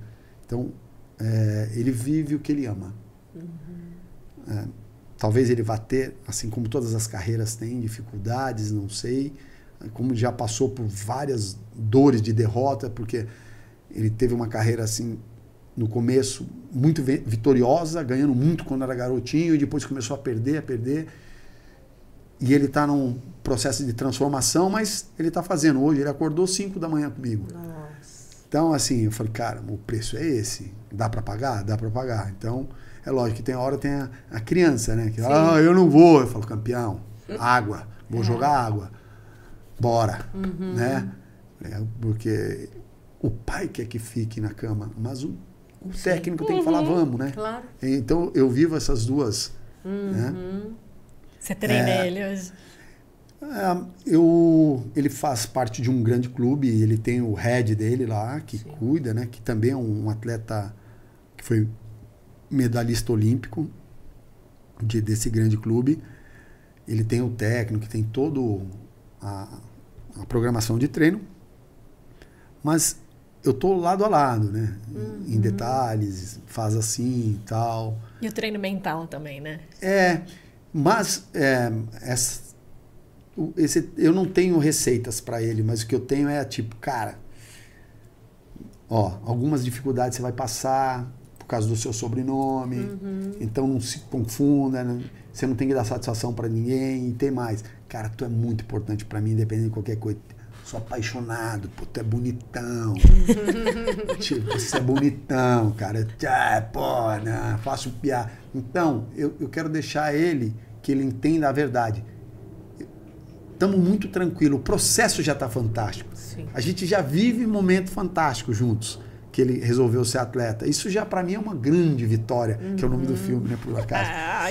Isso já é uma grande vitória. Agora, ele sabe que ele tem um preço que tem que pagar e eu, eu a gente sabe, mas não tem noção do que tem dentro dele, né?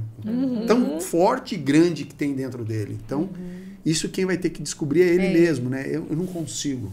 Eu consigo fazer o que eu falo, cara. Cara, uma coisa eu posso. Eu sou apaixonado em você, garoto. Tu é fera eu confio, acredito em você. Agora, vamos junto. Um dia a gente chora, outro dia a gente ri, mas estamos junto. Então, junto eu tô. Agora o que vai acontecer, não, não Ai, tenho. tem todo um processo familiar aí muito bonito, né? E a gente acabou fugindo da história amorosa, mas agora a gente quer saber como é que você conheceu a sua esposa, como é que você mentalizou lá atrás e a segunda parte, como é, que vocês retomaram É. o casamento que você falou, separamos quatro anos, né? É. Eu, eu, eu tô até assustado, né? Porque eu nunca contei tanta coisa assim. E eu, eu, eu tenho uma impressão que depois desse podcast todo mundo fala, mas eu, eu não sabia que o Max era tão louco, né? ou ou Ao cheio contrário. de ficções, né? Na verdade, o garoto, é, eu penso que, acho que a única japonesa que eu tinha visto em Ubatuba era uma amiga da minha irmã, né? Sabe o nome? Suzy. Olha só, Olha só que Suzy. loucura. É. E aí era muito mais velha que, que eu, assim, Sim. mas eu, eu não sei. Atraiu Atraía coisa, o, assim, o japonês, jeito, eu, né? talvez a única japonesa que eu tinha visto na minha vida. Uhum. Enfim, passou. A família dela foi embora. Não sei se foi isso, tá? Mas eu falava para minha mãe.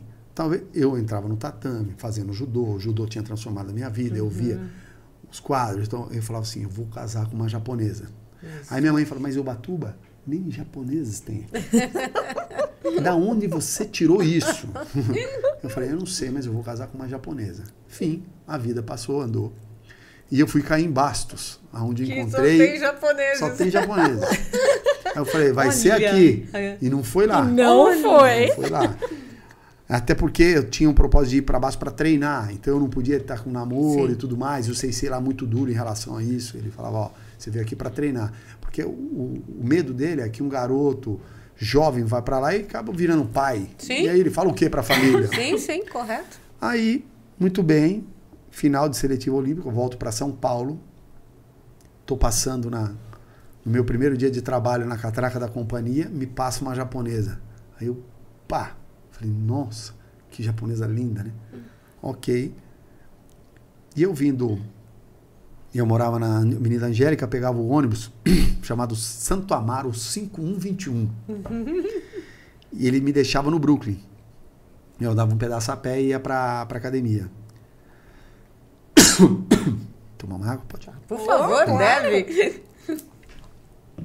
Aí, eu, eu passando, eu via um outdoor que tinha uma, uma ginasta japonesa abrindo espacate no ar, assim.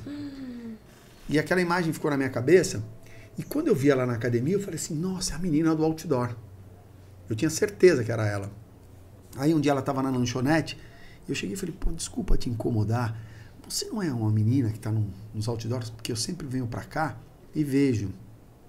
Ela falou assim, não. Mas já me falaram dessa menina, desse outdoor e tal. Eu falei, nossa, é muito parecida e tudo mais. E ali eu criei uma amizade com ela, com a Dani. Uhum. Aí começamos a conversar e eu sempre fui um apaixonado pela minha terra. O Batuba é maravilhoso, né? Sim. Aí eu falava, você conhece o Batuba? Ela, não. Ó, tem uma praia lá, chama-se Praia da Justa, que realmente é a que eu acho mais linda de Ubatuba. Depois dê um Google aí, Praia da Justa. Ela é fantástica tal. Ah, um dia eu gostaria de conhecer e tal. E, mas a minha vida continuava aquela, comendo aquela mar- marmita ali. e comendo aquela marmita e pegando aqueles passes de, de ônibus ali. Aí eu falei, nossa, não consigo nem convidá-la para jantar, não dá, né? Aí um aluno, numa promoção de um dos jornais grandes, no Estadão, não lembro qual, na época, falou, ganhei dois ingressos pro cinema, mas não vou usar. Quer, professor? Falei, ó, Oh. aqui agora. nem se eu daqui. É meu. Ah, é meu. E aí a gente foi, a gente marcou lá naquele ah, shopping paulista. que é- então dava para eu andar da Angélica lá a pé para economizar. Olha. Aí eu fui, falei, vamos assistir o filme? E naquele filme foi que nasceu o primeiro beijo e tudo Oh. mais. né? Que coisa lindo. linda. E na saída eu falei assim, ó, eu tinha é, um pouco do salário ali ainda, né? Aí eu falei assim, eu vou oferecer, se ela, eu vou fazer que nem minha mãe fez naquele dia, né? Se, vou pagar, vou, depois eu vou ver o que vai acontecer. Um né? sacrifício. Aí eu é. falei pra ela, ah, se- vamos tomar um lanche? Ela falou assim, antes de eu vir pra cá, eu fui numa casa de chá, eu comi muito. Você se incomoda? Eu tô, tô cheia. Eu Nossa, Que alívio. incomoda, que alívio. Eu amei que você tá mas- cheia. Eu falei, eu também. Eu também tô cheia. tudo bem. Tô, tô tranquilão. É, aí ela falou assim, ah, eu vou pra casa e tal, meus pais vão passar aqui pra me pegar. Falei, ufa, mais uma, né? não vou ter Tô- que tá- gastar. É, vou com- ter que gastar com, com condição. Falei, não, O universo tá bom. conspira. Nossa senhora, teve pena de mim. Viu? Aí, muito bem, eu, eu fiz isso, deu, fui para casa. Eu lembro que eu, naquela descida da Angélica, que é um decidão, um ladeirão lá, né, eu, eu descia que parecia o Rei Pelé dando soco no ar feliz comemorando, da né? vida. Feliz da vida.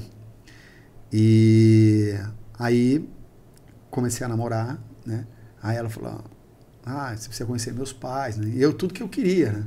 É, ter um envolvimento mais próximo e tudo mais. Então, tudo foi dando muito certo. Mas aí, como a gente vai, vai ganhando intimidade, fala, olha, minha, minha dificuldade é essa, eu tenho tal. hum, hum, hum." E ela jogou muito junto no começo, porque é, ela vinha de uma família estabilizada, pai engenheiro, mãe farmacêutica e tudo mais, bem sucedido.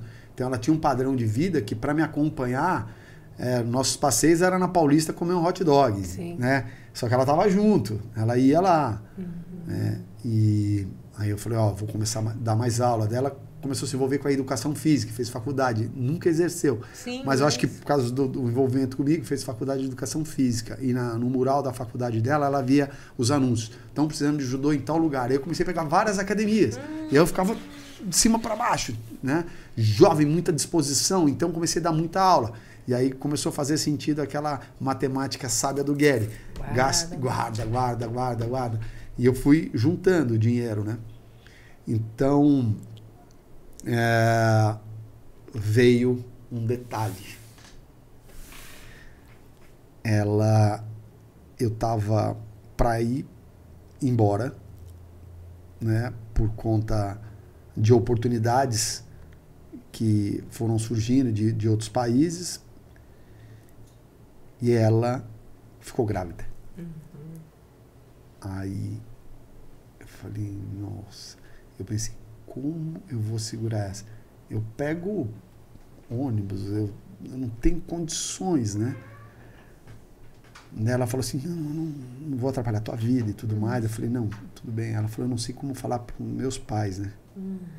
Eu não sei. Aí eu pensei assim, daí eu, eu me vi assim, nossa, eu tô na situação do meu, Meu- pai, só que ele foi embora, né?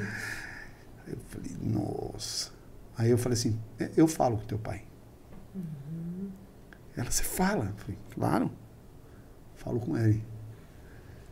E o japonês estava assistindo o Jornal Nacional. Nossa. Falei, seu Luiz, gostaria de falar, não, não, não, agora é a hora da notícia. Falei, nossa, ainda me dá esperar. dessa.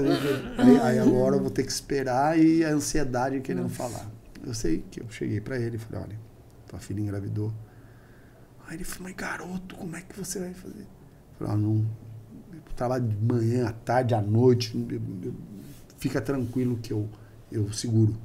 Como sempre, eu jogo um pouquinho dessa. Ai, meu tira dessa, hein? Como eu, eu, vou eu me viro. Vou me eu, virar. eu, eu, eu- eu seguro. É. É. Mas veja.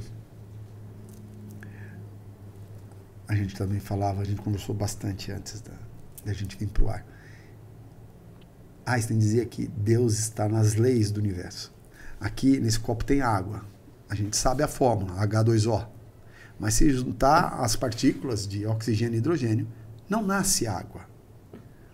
É uma magia de como ela. Isso é que todo mundo quer descobrir, mas ninguém descobre. Você descobre a fórmula, mas como isso nasce da vida é difícil. É o mistério de Deus, né? A lei da física, a lei de tudo vocês vão, mas é um mistério. Esse mistério. Então, para você que está agora vivendo um momento difícil de transformação na sua vida, acredita e vai. Porque assim como eu falei, fica tranquilo, seu Luiz, eu seguro. Eu não sabia nem como. Mas eu profetizei, joguei isso pro universo. Muito por medo dele. o japonês. Também, né? Menino, ele tem um sotaquezão japonês. Não! Eu falei, meu Deus. Agora eu vou tomar um- uma espadada do samurai aqui. Vou. E ela trancada no quarto, esperando eu falar, né? Aí eu. Tudo bem. Eu falei, eu vou segurar. E as coisas se abriram na minha vida. Com aulas particulares. Comecei. Nossa. É, a ponto de quando foi nascer a criança, eu comprei o apartamento. Olha Meu só. É. tipo, Ela já Nove, saiu da maternidade meses, é muito rápido. Muito, é bem verdade que eu já estava usando aquela premissa de guardar, Uhum. Sempre. né? Eu sempre fui, né? é, aquelas velhas é, histórias encantadas da, da formiguinha e da cigarra, né? Ela canta, outro, né? Então eu me preparei, né? Eu não foi só no on e comecei a dar aula de manhã, de tarde, à noite, muita aula e vai, vai, vai. Quando você se conecta nessa energia, as coisas começam a fluir, né? É, Eu começo a falar, eu começo, é, essa energia parece que eu já me conectei a ela, né? A gente pode sentir, parece que pode até tocar, né? É ela verdade. é muito boa É essa verdade. energia, né? E e aí eu me conectei e aí comecei, eu sempre tive muita habilidade com vendas. Aí eu comecei a comprar e vender suplementos. E ela que fazia, porque eu sou ruim com os números, mas ela era boa de números. E aí ela, ela, olha, comprou tantas caixas, vendeu tanta caixa, e eu ia e tal, e eu me capacitava para saber cada proteína, cada. né, E eu vou, e comecei a virar, e comecei a distribuir. E montei uma rede de, de loja de suplementos, depois eu acabei vendendo. É, aí depois montei um, um restaurante voltado para comidas saudáveis. É, então, quando você se conecta e trabalha muito, as coisas vêm, né? Então, a, foi a Giovana, a primeira, né? Foi uma benção, porque foi um choque tão grande. Eu ganho um salário de professor, como eu vou fazer? E um pai olhando para mim e falando: Garoto, como é que você vai fazer? Falei, Fica tranquilo. Fica tranquilo.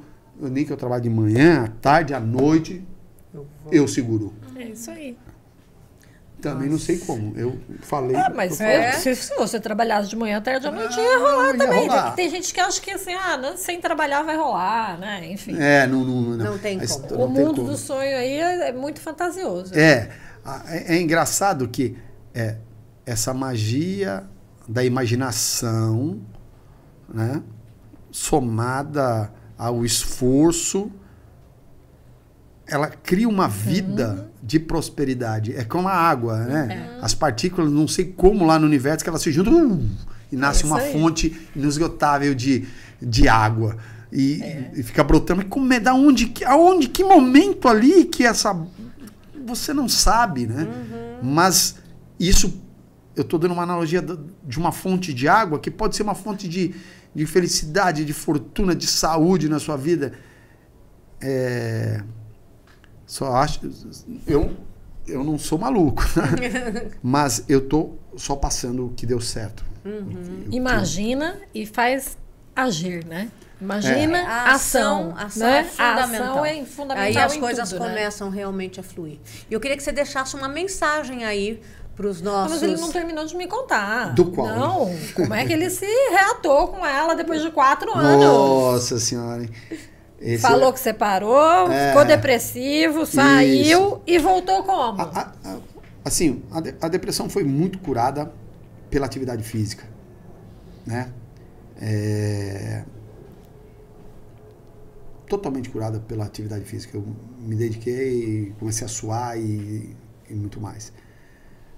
É, o processo de, de, de, Os dois lados tiveram muita dor, uhum. tanto eu quanto ela. Então, é, em algum momento, a, a, nossa conexão foi através dos filhos, né? Porque você nunca mais vai perder esse vínculo. Sim. Né? Não, não vai perder. E aí, a gente ia para Bastos, né?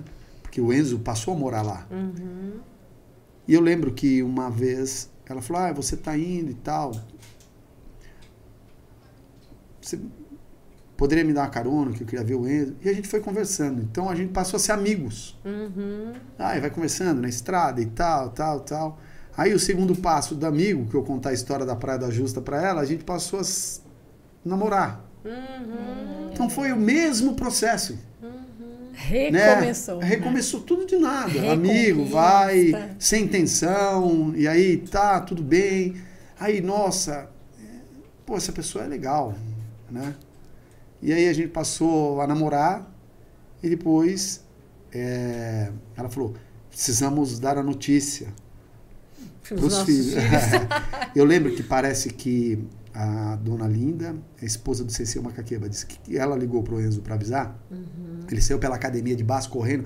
Meus pais voltaram, meus pais voltaram. Ai, meus pais Feliz da Feliz vida. Feliz da né? vida, é. Aí ela falou: se vocês é, soubessem o quanto de inteligência emocional para a vida dele que vocês. Por, por, e, e, eu vejo, tá, meninas, que existem outras histórias de sucesso que não reataram. Sim. A vida continuou, eu estou contando sim, a minha. Sim. Né?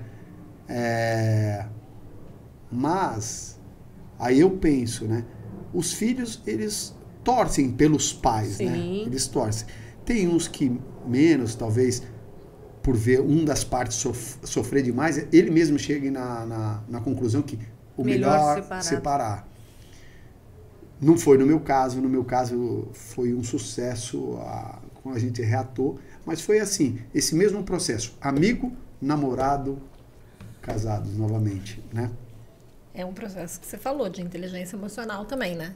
De passar, superar as mágoas, superar Sim. aquilo que tinha feito a separação, uhum. passar pela dor e o sofrimento e aí conseguir é retomar a relação, né? É. Uhum. É quando o meu sensei lá de Bastos, que praticamente um pai, né? O nosso convívio, com certeza eu vou falar com ele hoje. Todos os dias eu falo e ele vem, essa semana ele vem para minha casa é, quando ele viu que a gente reatou, ele pagou um curso de casais pra gente. Hum, é, eu acho que ele ficou também tão feliz, ele falou, uhum. antes que não dê problema, eu quero dar esse curso. Ele pagou esse curso. E a gente ficou num lugar, num hotel uhum. e tudo uhum. mais. E uma das coisas que diziam nesse curso, que eu acho que fez bastante diferença, principalmente para mim, que eu tinha sempre a mania de voltar numa tecla do passado. Aí a pessoa que estava ministrando o curso falou assim: é como se fosse um cheque. Então, você me passa um cheque sem fundo. Eu vou guardar. Não deu? Ok. Chega uma hora, eu sei que você não tem dinheiro e tudo mais, eu posso voltar e falar, é, mas eu tenho aqui, ó, tá vendo? Ó, ó o cheque que tá aqui, ó. ser seu, assinado por você. Você vai querer receber aquele cheque. Então, aquilo ali é uma prova até o fim que aquela pessoa te deve. Ele falou: ao passo que se você pegar esse cheque e queimar, e a pessoa perguntar, então me mostra o cheque, aí você não tem mais. Então, o que te traumatizou, o que te fez mal, pega esse cheque e queima. queima. Ele nunca mais pode vir à tona. Uhum. Pode vir outros cheques, tudo bem. Aquele não mais. Aquele você queima. Aquilo foi, putz, eu, eu sou essa pessoa que na hora da raiva, da mágoa, eu ia falar, é, mas tem esse cheque aqui, ó. Uhum. Esse cheque aqui tá aqui, ó, assinado uhum. por você. Caiu de novo. Então, é, eu acho que foi isso que me ajudou bastante em relação a. Esse curso me ajudou bastante. Você vê que. É, a história do cheque é boa. É boa, é boa. Queima. É boa. Que não tem como. Você tem uma promissória, você rasgou, já não tem mais. Mas está assinado. Mostra para mim que está assinado. Não, não está mais. Você rasgou, queimou. É porque tem coisas que se você erra, não tem como se apagar. Não tem. Mas você tem que queimar para seguir adiante, né? Sim. Não, isso, é você já fez uma opção, você é. deu continuidade. Uhum. Então, se tinha que mudar alguma coisa, tinha que ter sido lá atrás. Agora você deu oportunidade, então faça isso. isso no, no, no, no, no todo. Exatamente. Não adianta fazer só uma parte, né? É, até porque você está recomeçando, hum. né? É uma nova história que vai ser vivida. É, Sim. é. É, né? é uma nova história. É, eu casei, me separei, casei de novo com a mesma pessoa. E são momentos diferentes, assim, uhum. assim, sabe? Foi muito intenso a primeira vez. Uhum. Aí aprendemos e vivemos um período separados, mas uma coisa que vale lembrar é sempre respeitando muito o espaço do outro, Isso né? Isso é importante. É, porque se eu tivesse feito uma bobagem, Sim. alguma coisa, não teria essa e vice-versa, né? E até para a cabeça dos filhos, né? Porque Sim. os filhos vendo os pais em certas situações, aquilo é marcante. Sim. Né? Então, deve-se é. ter realmente um é. cuidado. Muito, muito uhum. cuidado. Muito cuidado. E aí, essa história do cheque, ela lembra a história do meu pai, né? Então, vamos falar de tudo, mas no passado Isso não vai rolar. É, deixa para trás. Deixa para trás. Aí. Não, mas é que eu queria te explicar o porquê. Não precisa. Tá mas é o que você fez mesmo, né? É. Queima. Queima. É. Deixa lá. Uhum. Sem querer, usei a teoria do cheque é. com ele. É. Uhum. É...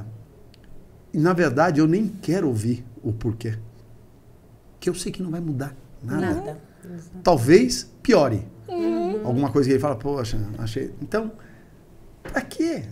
É né? Se você sabe que é uma cobra que vai te morder e tem veneno, ai, deixa eu experimentar. Não, você não, não, não vai rolar, cara. Não quero. Não quero isso aí. É demais isso, é. né? Queremos Fantástico, a sua mensagem. Exatamente. Ah, eu vou deixar a mensagem daquela frase. É, de Daruman, da, uhum. do, do monge. Né? Uns falam que é chinês, outros, né? mas a história eu aprendi com o povo japonês, que é a vida é Nanakorobi Yaoki. Você vai cair sete, mas tem que levantar-se oito. Perfeito. Então, é, eu sei que momentos difíceis vão vir e eu vou ter que aplicar Nanakorobi Yaoki na minha vida é, porque o fantástico disso é que, acredite, depois da tempestade vem um dia claro de verão. Então, vem mesmo. Então, uhum. se você está vivendo um momento difícil, faça na Corobi e Aok, caia sete, mas levante oito vezes.